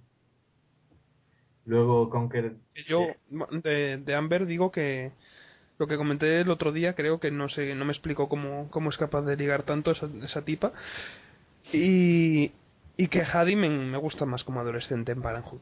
Pero Amber tiene su encanto, es decir, a ver, todo el mundo estamos esperando a ver cuándo va a salir del armario. Eso es así. ¿O no? No lo sé. Lo parece tanto que no que, que, que como que ya esperas lo contrario. Bueno. Luego Conquer DG eh, nos dice Tommy Darmody de Broadway Empire. Yo lo vi el otro día en el primer capítulo de la tercera, pero no me hizo mucho la idea. No sé, que no es que... Yo es que es- está, es un personaje que está por ahí, de vez en cuando. Pero que yo lo ignoro y no me pasa nada. Y luego eh, Dick Bastos otra vez. Abby Weaver otra vez de The Neighbors. Maddie Abby Weaver es la niña pequeña Ay, supongo que sí. o la Ni, adolescente. ni siquiera pensé que era que existía la posibilidad de que fuera adolescente. Eh, Abby, Abby... Es la niña, sí. Vale. Eh, luego... Eh, Anda tú, ¿sabéis que la esta, que la otra, que era adolescente, es medio hermana de Zosia Mamet? Oh, pues se parece un ¿no se montón. parece? Es lo mismo. Muy fuerte. Me acabo de quedar muerta. Es como la versión fea de Zosia Mamet, y eso que Zosia Mamet muy guapa no es. No, pero es la versión sin depilar de Hash, la verdad. Bueno, y luego Maddie de Ben, de ben and Kate, Charlie de Bent, que yo no me acuerdo de él. Ay, yo sí, lo pensé. Lo pensé el otro día, la Sí. niña, la hija de Amanda Pitt. Ah. Y a mí me caía bastante bien, pero como solo fueron seis capítulos, pues me pareció un poco poco como para meterla en mi lista. Sí, está bien y mejor que la que vas a comentar ahora. Y Sanaya de The New Normal. Shania puedo no es normal. A mí me gusta mucho. Me, me Ah. supera, no puedo. O A mí ni si ni no, es que, pero en realidad es que me pasa con todos los personajes de esa serie, son tan como, les dan, yo los, me los imagino con el papel delante leyendo lo que tienen que decir, y no sé, No sé, a mí me parece que tiene un punto un puntito pequeño Miss Sunshine que me gusta, no sé. No me parece Sí que... lo, tiene, sí lo tiene, pero no, no me Pero gusta como gustaba. Mm, puede, la serie en general es un poco cruzada, pero Uy, yo la, la es, es como si intentas meter un triángulo en un cuadrado. Pero yo la compro, la compras o no la compras, es así. ah, no, si yo veo la serie me gusta. si ahora- yo esa serie me la pongo cuando, cuando me pongo a arreglarme por las mañanas y a ordenar el cuarto, todo eso la tengo puesta. Y viene muy a eso. eh, Sandra Evans nos dice Zach Lorlick y los Dances. Carlos FP82 nos dice que es Hope. Eh, Maddie de Ben and Kate, Dick Baskus, Luke Dunphy, Arya Stark, Brick de The Middle y Amy de Apple Knight. Que yo no la veo. Ah, sí, es muy adorable. No, o sea, es un bebé muy normal, pero quiero decir que no hace monerías muchas así como Hope, pero es bastante adorable. María BG nos dice Arya Stark y Dunphy. Y Yago Maneiro nos dice todo el cast de Freaks and Geeks, que estoy de acuerdo. Sí. Luego Hope, Maddie de Ben and Kate, Dick Butkus, eh, Jane de Louis y Sally Draper. Y después tengo aquí en corchetes a, a La gente, censura ataca de nuevo. Si te censuran estás entre corchetes. a gente que era un poco negativa, como Spider Marga y José Dan, que, José Danam, que eh, creo que criticaban a Hedley de Once Upon a Time, lo cual es completamente comprensible, pero, Exagerado. pero censurado.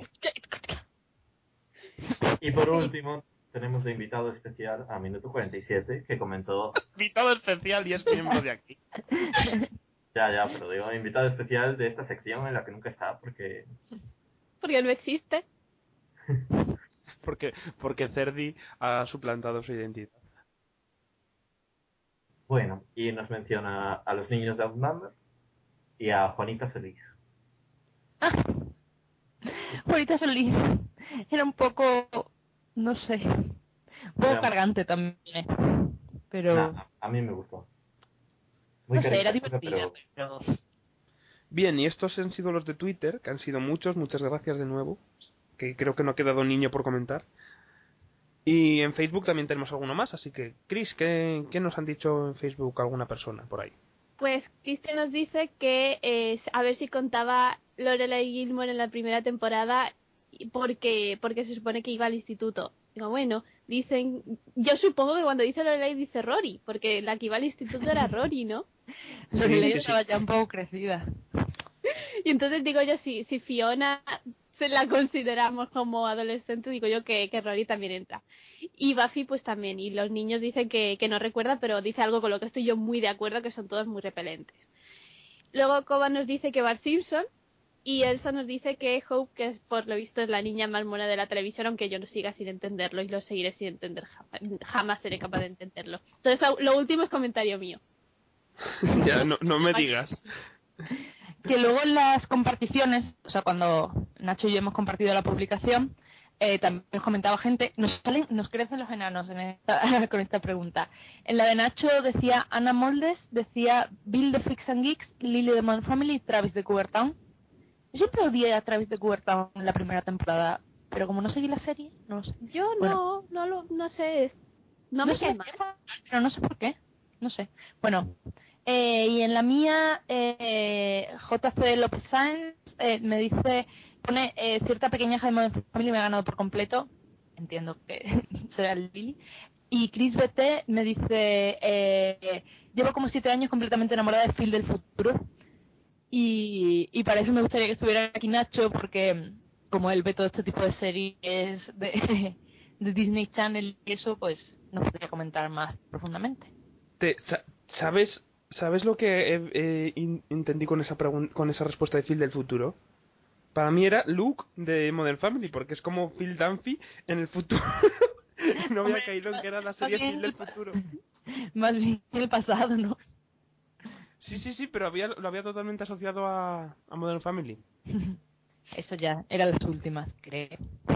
Y creo que no tenemos más, porque en el blog no tenemos nada, email tampoco, y, y nadie ha dejado nada en, en iTunes o iBooks diciendo sus, sus personajes niños favoritos. Así que pasamos, ya que no tenemos sofá, porque este MMT ha sido tela de largo, pasamos directamente a la realidad supera la ficción. Dim the lights. Please pack your knives and go. Your work of art didn't work for us.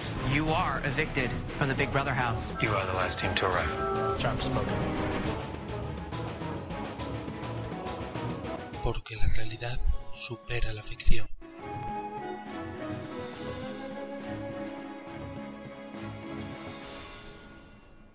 Bien, en realidad supera la ficción tenemos una temporada que acaba de terminar y una que acaba de empezar y otra que está más o menos por, por el Ecuador. Empezamos por, por lo acabado, por Face Off y su tercera temporada.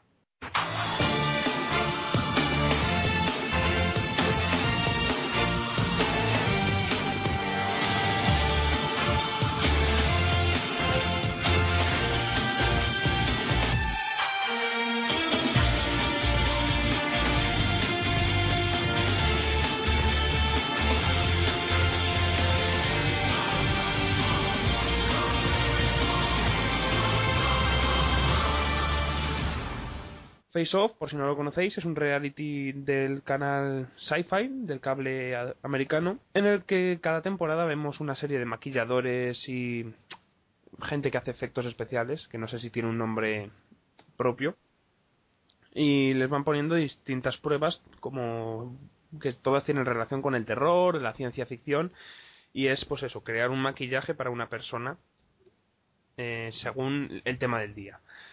Y esta tercera temporada, personalmente, me ha, me ha sorprendido para bien que siga con un nivel bastante notable, no solo en los concursantes, sino en las pruebas, ha tenido unas cuantas que me han gustado bastante. Y no sé, vosotros que vosotros que viene a venir siendo Dani, ¿qué te ha parecido a ti?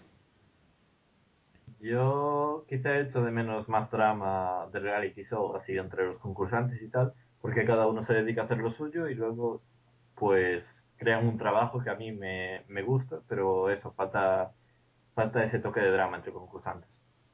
Y luego dentro de los desafíos que a mí me gustaron más, pues diría el del videojuego, que tenían que hacer un, un personaje que entrase dentro del universo de un videojuego en el que... Dishonored.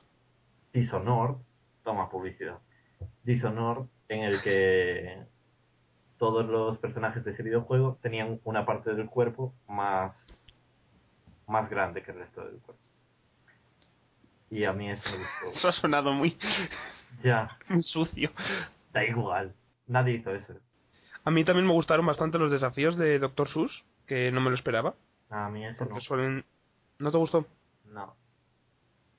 porque siempre se suelen meter más en el mundo terror o en el mundo eh, ciencia ficción y en el mundo fantasía no se suelen meter mucho y, y me, me pareció simpático. Y el de Alicia Zombie también me pareció divertido. Yo creo que dentro de esas cosas de lo que hemos aprendido en la tele, creo que Face Off me ha enseñado que cualquier cosa, si es zombie, mola más. Porque siempre es lo que sea el desafío. Muy bien, me ha gustado el toque zombie que le habéis dado, que parece que se cae todo. A mí me- no, me, no me hace gracia o me molesta qui- quizás directamente como siempre presentan a las criaturas y es como este es un ser, es todo lo más cliché del mundo, es un ser que ha sufrido mucho y quiere acabar con el bien en el mundo y no, no construyen nada el personaje y es como para decir eso no digas nada, de mira cómo mola y ya está. Y, de concursantes, la verdad es que más o menos mm, los que han llegado a los cuatro últimos, porque Roy para mí es el, el runner-up que se quedó fuera y que debería haber pasado a la final, porque ha hecho un trabajo increíble durante toda la temporada. Eran quizás los que me han gustado todos, desde la ganadora, que no me la esperaba, porque no me esperaba que una persona que fuera eliminada y luego repescada pudiera ganar, que es Nicole, aunque me gusta y ha hecho el trabajo, ha hecho trabajos muy buenos, y Laura, que es la, la que ha sido mi favorita casi toda la temporada, básicamente. Derek ha tenido cosas que me han gustado mucho, pero otras cosas que no me han gustado nada. Pero bueno, me parece que, que eran cuatro finalistas merecidos. Sí. Y yo incluso añadiría a Rod, creo que se llamaba, que era el otro madurito, digamos. Sí, pero se, se cebaron un poco con él. Ya, Era exagerada la crítica que hacían de que siempre hacía el mismo tipo de cara. Quizás es porque yo no sé mucho de técnica de maquillaje. Pero sí que es verdad que hacía caras muy anchas siempre. Pero bueno, no me parece tan, tan para cebarse como se cebaron con él. Y comentar alguna cosilla más que me- todo lo lejos que llegó Alana me parece exagerado porque era bastante incompetente. Sí, es que Alana llegó tan lejos porque estaba ayudándola siempre. Y claro, se fue Rod y ella palmó la siguiente, obviamente. ¿Y alguna cosilla más del final de, Hombre, por decir así el diseño favorito de la temporada, yo diría la motorista, bueno, no sé qué era. La cazarrecompensas Cyborg, creo, o Cyborg, de, de Nicole. Yo quizás me quedaría con el, el personaje que hizo Derek de Dishonored. Me parece muy muy inspirado y, y un maquillaje muy... La cara me parece increíblemente bien hecha y parece realmente sacado de un videojuego. Y bueno, pues dejamos Face Off, Face Off hasta enero que vuelve, ¿verdad? Sí. Con su cuarta temporada que, que le está funcionando muy bien a Sci-Fi. Y pasamos a un reality británico que está más o menos en el Ecuador, musical, con mamarrachos por todos lados y que nos va a comentar Chris un poco por encima, ya que faltan Nacho que también lo sigue y Ángel que no sé si lo seguirá, pero al menos en, en allí en Reino Unido e Irlanda triunfa bastante. Y yo que empecé con todas las ganas y lo acabé abandonando. X Factor Reino Unido, Chris.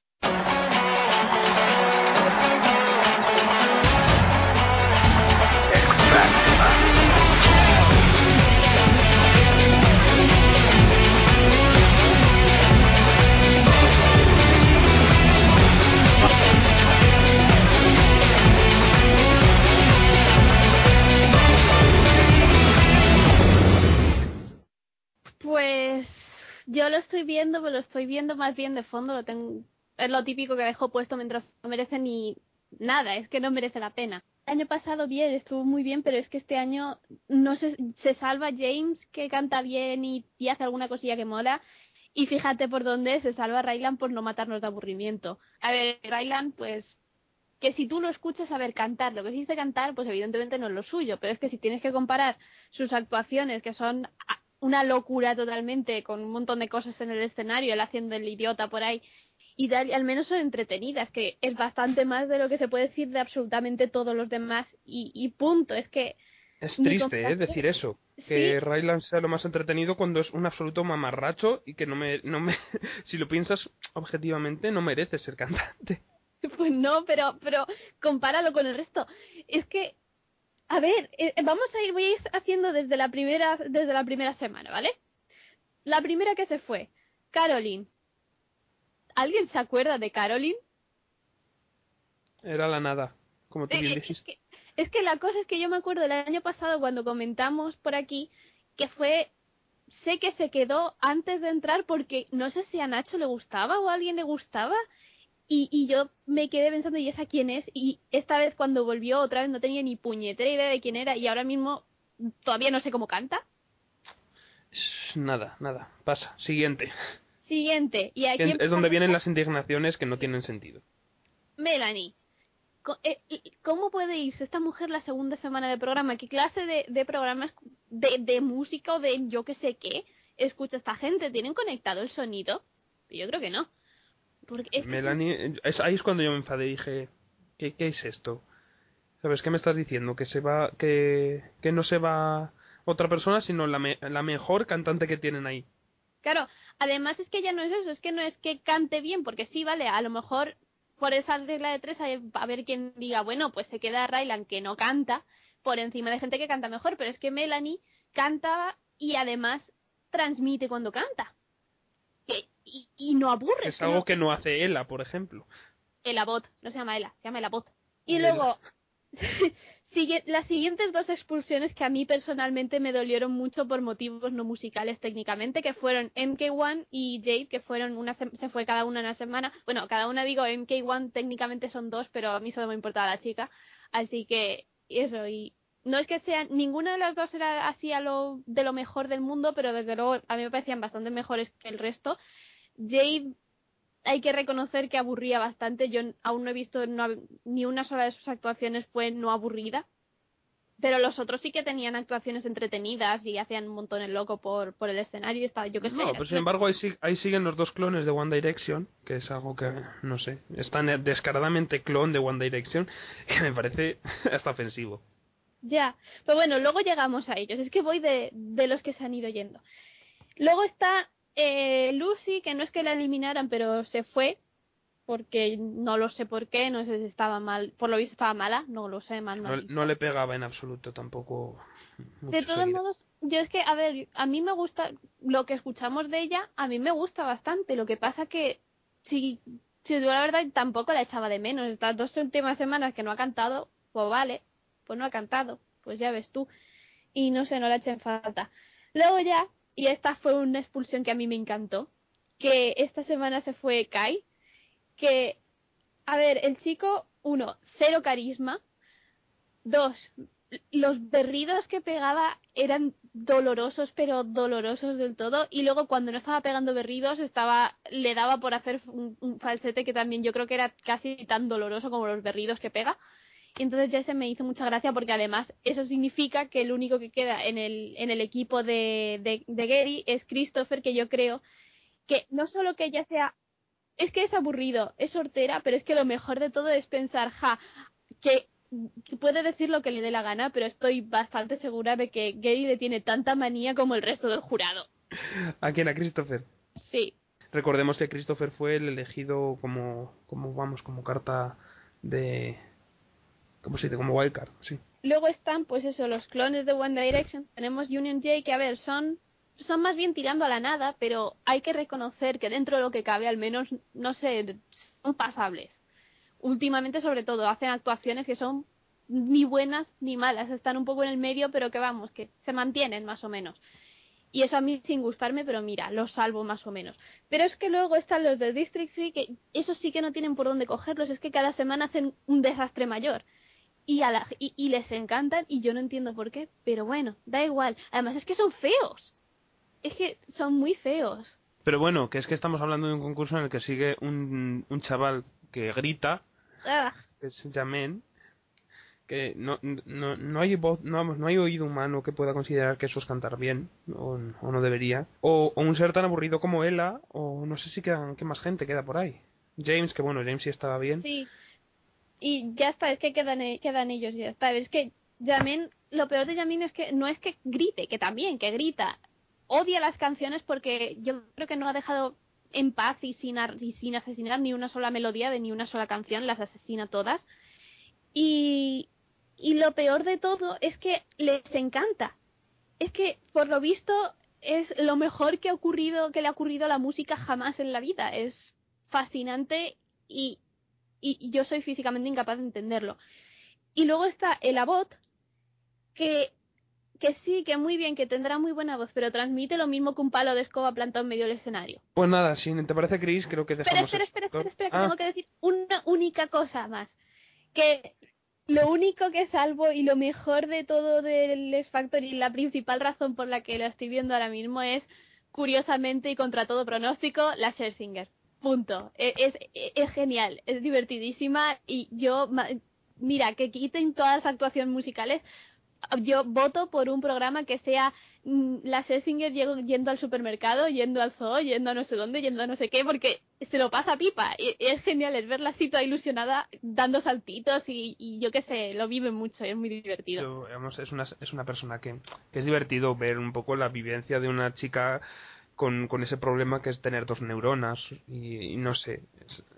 Es, divertido ver genial, cómo, y, cómo- cuando fue disfrazada para Halloween, que era entre el humo del escenario, porque hubo una, una actuación que, que salió, con, que yo que sé por qué pusieron humo en el escenario, y, y era verla a ella así entre el humo, entre la niebla, que fue la única de todos los jueces que iba, que iba disfrazada, porque ella ella lo vive, ¿sabes? Ella ella va a lo suyo, ella se lo pasa genial, y luego yo creo que... hacer truco trato. Vamos, es adorable, y quien diga lo contrario no tiene criterio, ni corazón, ni nada que se le parezca, y punto. Pues te recuerdo que tú lo odiabas antes, ¿eh? Ya, pero luego me hizo cambiar de opinión. Que la odia ahora simplemente no tiene criterio. Y después de esta cate vamos, esta afirmación categórica de Chris, pasamos a, a Dani y nos comenta la última temporada de Amazing Race, que yo querría comentar con él, pero vi dos episodios y me pareció el sopor absoluto.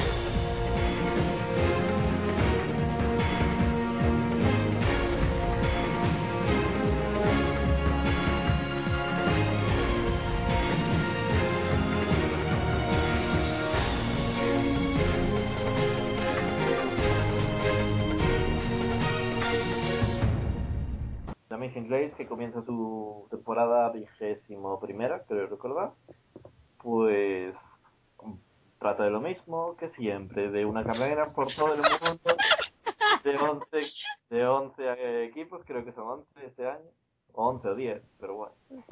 Y Un número indeterminado de un equipos. número indeterminado de equipos que realizan un número indeterminado de tareas en un número indeterminado de países. Total. Que esta, esta edición comienza bastante mal, pero bueno, con el tiempo, como siempre, se le coge cariño a los equipos, se empieza a ver sus primeras rivalidades y tal. Y ahora pues está bastante bien y pronto llegarán a, Europa y, y esta edición cuenta con una etapa en España, con lo cual pues a ver qué tal lo hacen y a ver si aparece de repente un bloguero por ahí y dice, anda, The Amazing Race, lo conozco, lo veo gracias a, a Central Podcast". ¿Qué, qué mundo idílico has preparado, Dani, en un momento, ¿eh? ¿Y algún, algún grupo así que merezca la pena? ¿O alguna pareja que, que es- tenga carisma suficiente como para volver en, en futuros All Stars? Mm, a ver, hay unas gemelas que son las típicas negras chungas que están gritando todo el rato.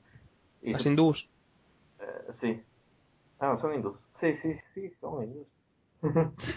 pues están gritando todo el mundo, todo el rato y seguramente haya gente a la que le guste y tal y puede que vayan a una All Star. Y yo ahora mismo estoy animando a James y James, pero por iCandy, simplemente. Bueno, pues cerramos esta realidad super ficción y, y yo creo que las- la semana que viene seguramente nos toque volver a hablar de Survivor porque nos gusta mucho hablar de Survivor y, y a lo mejor podemos hablar de, de algún reality español que yo personalmente estoy siguiendo alguno, no sé si vosotros también, creo que Pilar por lo menos la voz la está viendo o, Sí. o los tróspidos y, y podemos hablar un poquillo de ello o con Dani que creo que tú también ves conmigo tu cara me suena, ¿no? Sí. Yo veo tu cara me suena, la voz, los tróspidos, que tenemos para hablar y pesadilla en la cocina. Sor. Ah, y Gandiaso. Así que tenemos material del que hablar dentro de la televisión española. Bueno, pues pasamos al Trimail.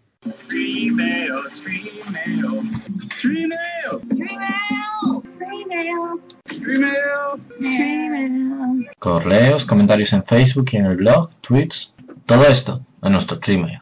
¿Cómo podéis poneros en contacto con nosotros? Que lo habéis hecho muy bien esta semana, así que os damos las gracias de nuevo y la enhorabuena por haber desempolvado un poco el Facebook y petado el Twitter de tantas menciones. Pero os recordamos que tenemos un blog que se llama centralperpodcast.blogspot.com que está sin comentarios y, y no sé, ¿sabes? Ya que nos hacemos las entradas y ponemos ahí los enlaces para descargarlo de iBooks y, y donde tenéis que pues, saltar si hay spoilers y esas cosas, pues dadle un- una oportunidad y poned algún comentario ahí. Sí, porque si no dejáis comentarios tendréis que cuidar de Grace y Bell durante la semana. Oh, y si no nos mandáis un email tendréis que... No, no tienes castigo para los que no mandan emails, Chris. Les iba a mandar a Henry. Sabía que lo ibas a mandar. Tienes que llevar a gente en brazos una semana. Es Ay. Habéis visto todo ese último episodio, ¿no? No, el último no lo he visto todavía. Estás más gordo. Sí. Se va hinchando episodio a episodio, pobre niño. Por, por eso duerme mal. Todo lo que come. Tío, nos estamos metiendo con un niño porque está engordando. Eso, está, eso es muy bajo incluso para mí. Eh, perdona, ami- amigas mías en la carrera, viendo el internado, decían que la niña del internado estaba muy gorda y que tenían que meterla a dieta y a, y a, y a clínicas de, de, de bajada de peso. Y bueno, digo, tampoco está tan gorda, es una niña rellenita, pero vamos, llamar gorda a una niña me parece cruel. Eh, Pero lo divertido de gente es que estamos viendo su evolución episodio a episodio. Claro. ¿Hasta dónde puedes llegar? Pero me meto con Henry lo mismo que con cáncer, ¿sabes? Que ahora es el triple de lo que era. Se ha comido a sí mismo. Pues a ver. Ay, por e- yo creo que a lo mejor por eso January Jones eh, odia, vamos, ese niño odiaba a January Jones porque a lo mejor January no le dejaba comer tanto como le dejan comer en esta serie. Ay, mira que era bien. En fin, dejemos las paridas y digamos que podéis mandar emails a centralperpodcast.gmail.com que también está seco y vacío y dadle de comer un poco a nuestra cuenta de correo. Le dan ganas de mandar un correo a mí. Qué pena. ¿Verdad? Igual que en Facebook, una, una, una pobre Oste- Ostevi nos, nos se compadeció de nosotros y, y nos comentó. ¿Qué nos dijo Ostevi en Facebook, Chris? Pues nos dijo precisamente eso, que había venido a quitar las telarañas y sobre todo me dio la razón, porque reísteis mucho de mí cuando dije lo del cuadrito de Facebook que nadie en su sano juicio escribe la dirección entera, que todo el mundo lo busca en el cuadrito, y me dijo que, y ella dijo que nos había encontrado precisamente por el cuadrito. Lo cual, pues evidentemente, porque las personas lógicas buscamos en el cuadrito. Bueno, pues nada, que podéis seguir mandando cosillas a Facebook, que como, como bien ha dicho Chris, en el cuadrito ponéis Central Per Podcast y ahí salimos. Específicamente, a ver, hay que especificar. En el cuadrito de arriba que pone buscar personas, coma, lugares y con una lupita al lado. Lupita. Ay, qué mexicano suena eso. y en Twitter, la avalancha, Dani. En Twitter ya, una vez sacados de medio todos los de MMT, pues ya no hay tantos. Pero bueno. Una pregunta, ¿vas a comentar las cosas censuradas antes, ahora? Sí. No porque no las tengo apuntadas. La censura es censura. Pues yo, pues yo voy a decir que me parece el adolescente más odioso de todos, Y es el Smash. Me parece que no puede haber adolescente más odioso que él. ¿Que quién, que quién? Ya, ya murió. El de Smash. Ah, pero ese no existe, ese se metió en el frigorífico y dejó de existir. De, de hecho, dejó de existir. Han echado al actor. Se fue, se fue a Por eso Mandeville. porque lo, metieron en el frigorífico. Y, y se fue a Narnia. De repente así apareció en Narnia. Ay, ¿Os imagináis que hacen una serie con todos los personajes que han hecho desaparecer en las series? Una serie tan falta de carisma con, con ese tipo, con Mandy de, Eh, de se llamaría Mandiville la serie. Claro, como Nashville, pero con, con, con gente sin carisma, como la que hay mucha en Nashville. Bien, Dani, ¿qué, qué nos han comentado por Twitter? Pues Ramón Rey nos comenta sobre el sobre el comentario que hiciste tú, Nacho, sobre que Chris solamente era, era adorable hoy. Y comenta que es igual que Audrey de Parks and Recreation. Luego Halmuchi nos dice que le amenizamos el curro y... Audrey, defender- la actriz. Sí. Sí, Audrey es la actriz. Sí, April es el personaje. Ah, vale. Pero eso es algo que todo el mundo sabe, que Chris es April. Luego Hal- Halmuchi nos dice que le amenizamos el curro y que quiere defender el piloto de, Ali, de Alia. Mr. Javi Marín se alegra de que haya un nuevo episodio de este podcast. Carlos Ajenjo nos dice que su familia le riñe porque se está descojonando con nosotros a las 7 de la mañana. ¡Viva! Viva, viva, viva. Luego Decar No Bats Allowed eh, nos dice que probará a escuchar. Iñaki Arriaga nos dice que le gustó el bofetón de realidad de Chris a Paiman con lo de encontrar el amor en una lavandería. Normal. Po- Pero, de verdad, no, qué poco romanticismo tenéis. Qué poco... Sí, porque es lógica y ser personas normales y, y- y yo qué sé, lavanderías, en serio, en una lavandería. Pues claro, como en Doctor Horrible, como en Friends. No, lavandería mal. Ay. Hoy no está Nacho aquí para apoyarte en la búsqueda. Diego Maneiro nos mm, dice que recomendará Bob's Burger. Luego Torpedama nos dice que hay que poner de moda el anís en las series con el nombre de Pastis, que queda mucho más chic. Miss McGuffey nos dice, nos recuerda a Big Car en medio del debate sobre el alcohol en las series que llevó Feynman con Torpedama y con un par más. Caprica98 nos dice que comentemos el cambio de voz de Brick de The Maiden. Carlos FP82 nos dice que gracias al podcast de, de hace dos semanas verá Bob's Burger. Bien, el rey de las series va a ver Bob's Burger. Gracias a ti. ¡Viva, viva! Voy a celebrarlo con furcias. si gana el año que viene otra vez por una pregunta de Bosberger, ¿qué? Pues que me dé la... ¿qué- ¿Cuál fue el premio para el ganador, Pilar? Uh, mucho merchandising de series y una botella enorme de ginebra. Y followers a montones, seguro. Eh, luego Javier Palomino expresa su sorpresa sobre la repercusión que tuvo su comentario en el festival y está de acuerdo con lo que decimos nosotros sobre el comentario de, de que una serie debe tener cinco temporadas. Tú, Pilar, que no estuviste el podcast pasado, ¿qué, qué opinas de eso? Pues lo que decíais vosotros un poco el otro día, que es que decir cinco temporadas, pues hay series que han durado más. Friends ha durado diez temporadas y no le quitaría cinco, ¿sabes? Depende, cada serie es un mundo y luego hay series que han durado dos temporadas, pues que estaba bien. No sé, eso. Y luego hay series que han durado dos temporadas y le sobran dos o más. Ay. Y por último, un debate de Once Upon a Time con Iñaki Arriaga, con José Dana y con vosotros dos, Chris y Pai. ¿Por qué será? No. Mm, No sé de quién será. Niño Globo. Eh, de Henry, supongo, porque José Danam era el censurado por hablar más de, de un pobre niño. Tienes una lista de censurados. Ay, esto de la posguerra. Bien, ¿y cómo pueden mandarnos más más más replis como estas? Pues a nuestra cuenta Central Prefpod, acabado en D, de Bad Goose, que fue el, el ganador de esta encuesta que hemos... Mentira, fue fue Hope. Pero eso no cuenta. O fue este, o fue lo- los Dances, también con D. Sí, los Danfis, Hope, Indeed Butkus y y alguno más. Ana Brody, que y, Da- y Dana Brody ha sido de los más mencionados, sí, sí. Bueno, y no queda más que eso, que si nos queréis escuchar en iBooks o en iTunes, podéis entrar, igual, buscáis en cuadritos de esos para buscar cosas Central Per Podcast y ahí estamos. Y que el día que tengamos una, una reseña o alguna cosa en, en alguno de los dos lugares, yo creo Haremos que deberíamos hacer una fiesta, efectivamente. Bien.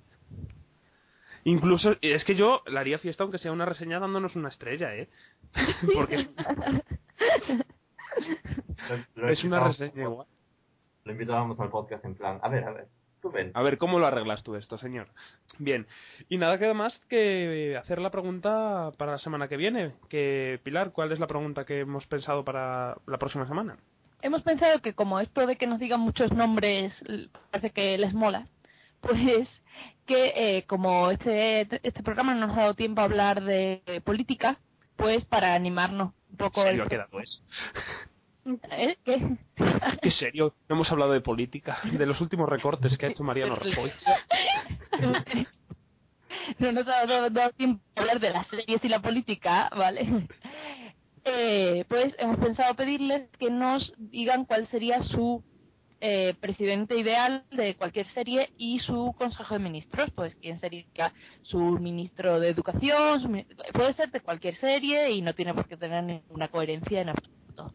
Eh, Es decir, no tiene por qué ser todas las respuestas un Jet Bartlett de West Wing Sí. o...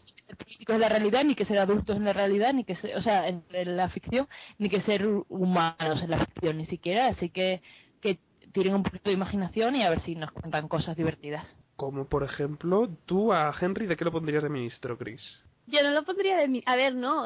Henry sería el bufón del... El, el bufón de nuestra... Es que iba a decir del reino, pero es que De yo lo que quiero hacer es una dictadura. Entonces lo tendríamos puesto en medio de la plaza, atado mientras... Porque como se va hinchando, entonces iría volando, echando a volar poco a poco, pero lo tenemos atado para que no se pueda escapar. Pero una monarquía absoluta también te vale. Sí, pero no mola tanto. Queda mejor lo de dictadura. Vale. Y con esta última frase, en la que consideramos la dictadura mejor que la monarquía, eh, nos despedimos hasta un próximo programa de Central Bear Podcast. Buenas tardes, buenas noches, buenos días, Chris, sea, sea cuando sea que lo escuchen. Ah, sí, bueno, sí, hasta la próxima. Pilar, muchas gracias por tu presencia. Buenas tardes. Buenas tardes. Y Dani, Dani Geller, muy- lo mismo digo, muchas gracias por toda la retaíla que te hemos hecho leer de Twitter y este, este día, que esperamos que sea tanta o más para el próximo programa. Yo me quejo, pero los primeros 100 los recibí con una sonrisa en la boca. Y un servidor Spyman815, Nacho, o como que me queráis llamar, que se despide y os da las gracias por habernos escuchado. Así que pasad una buena semana y nos vemos. Hasta luego.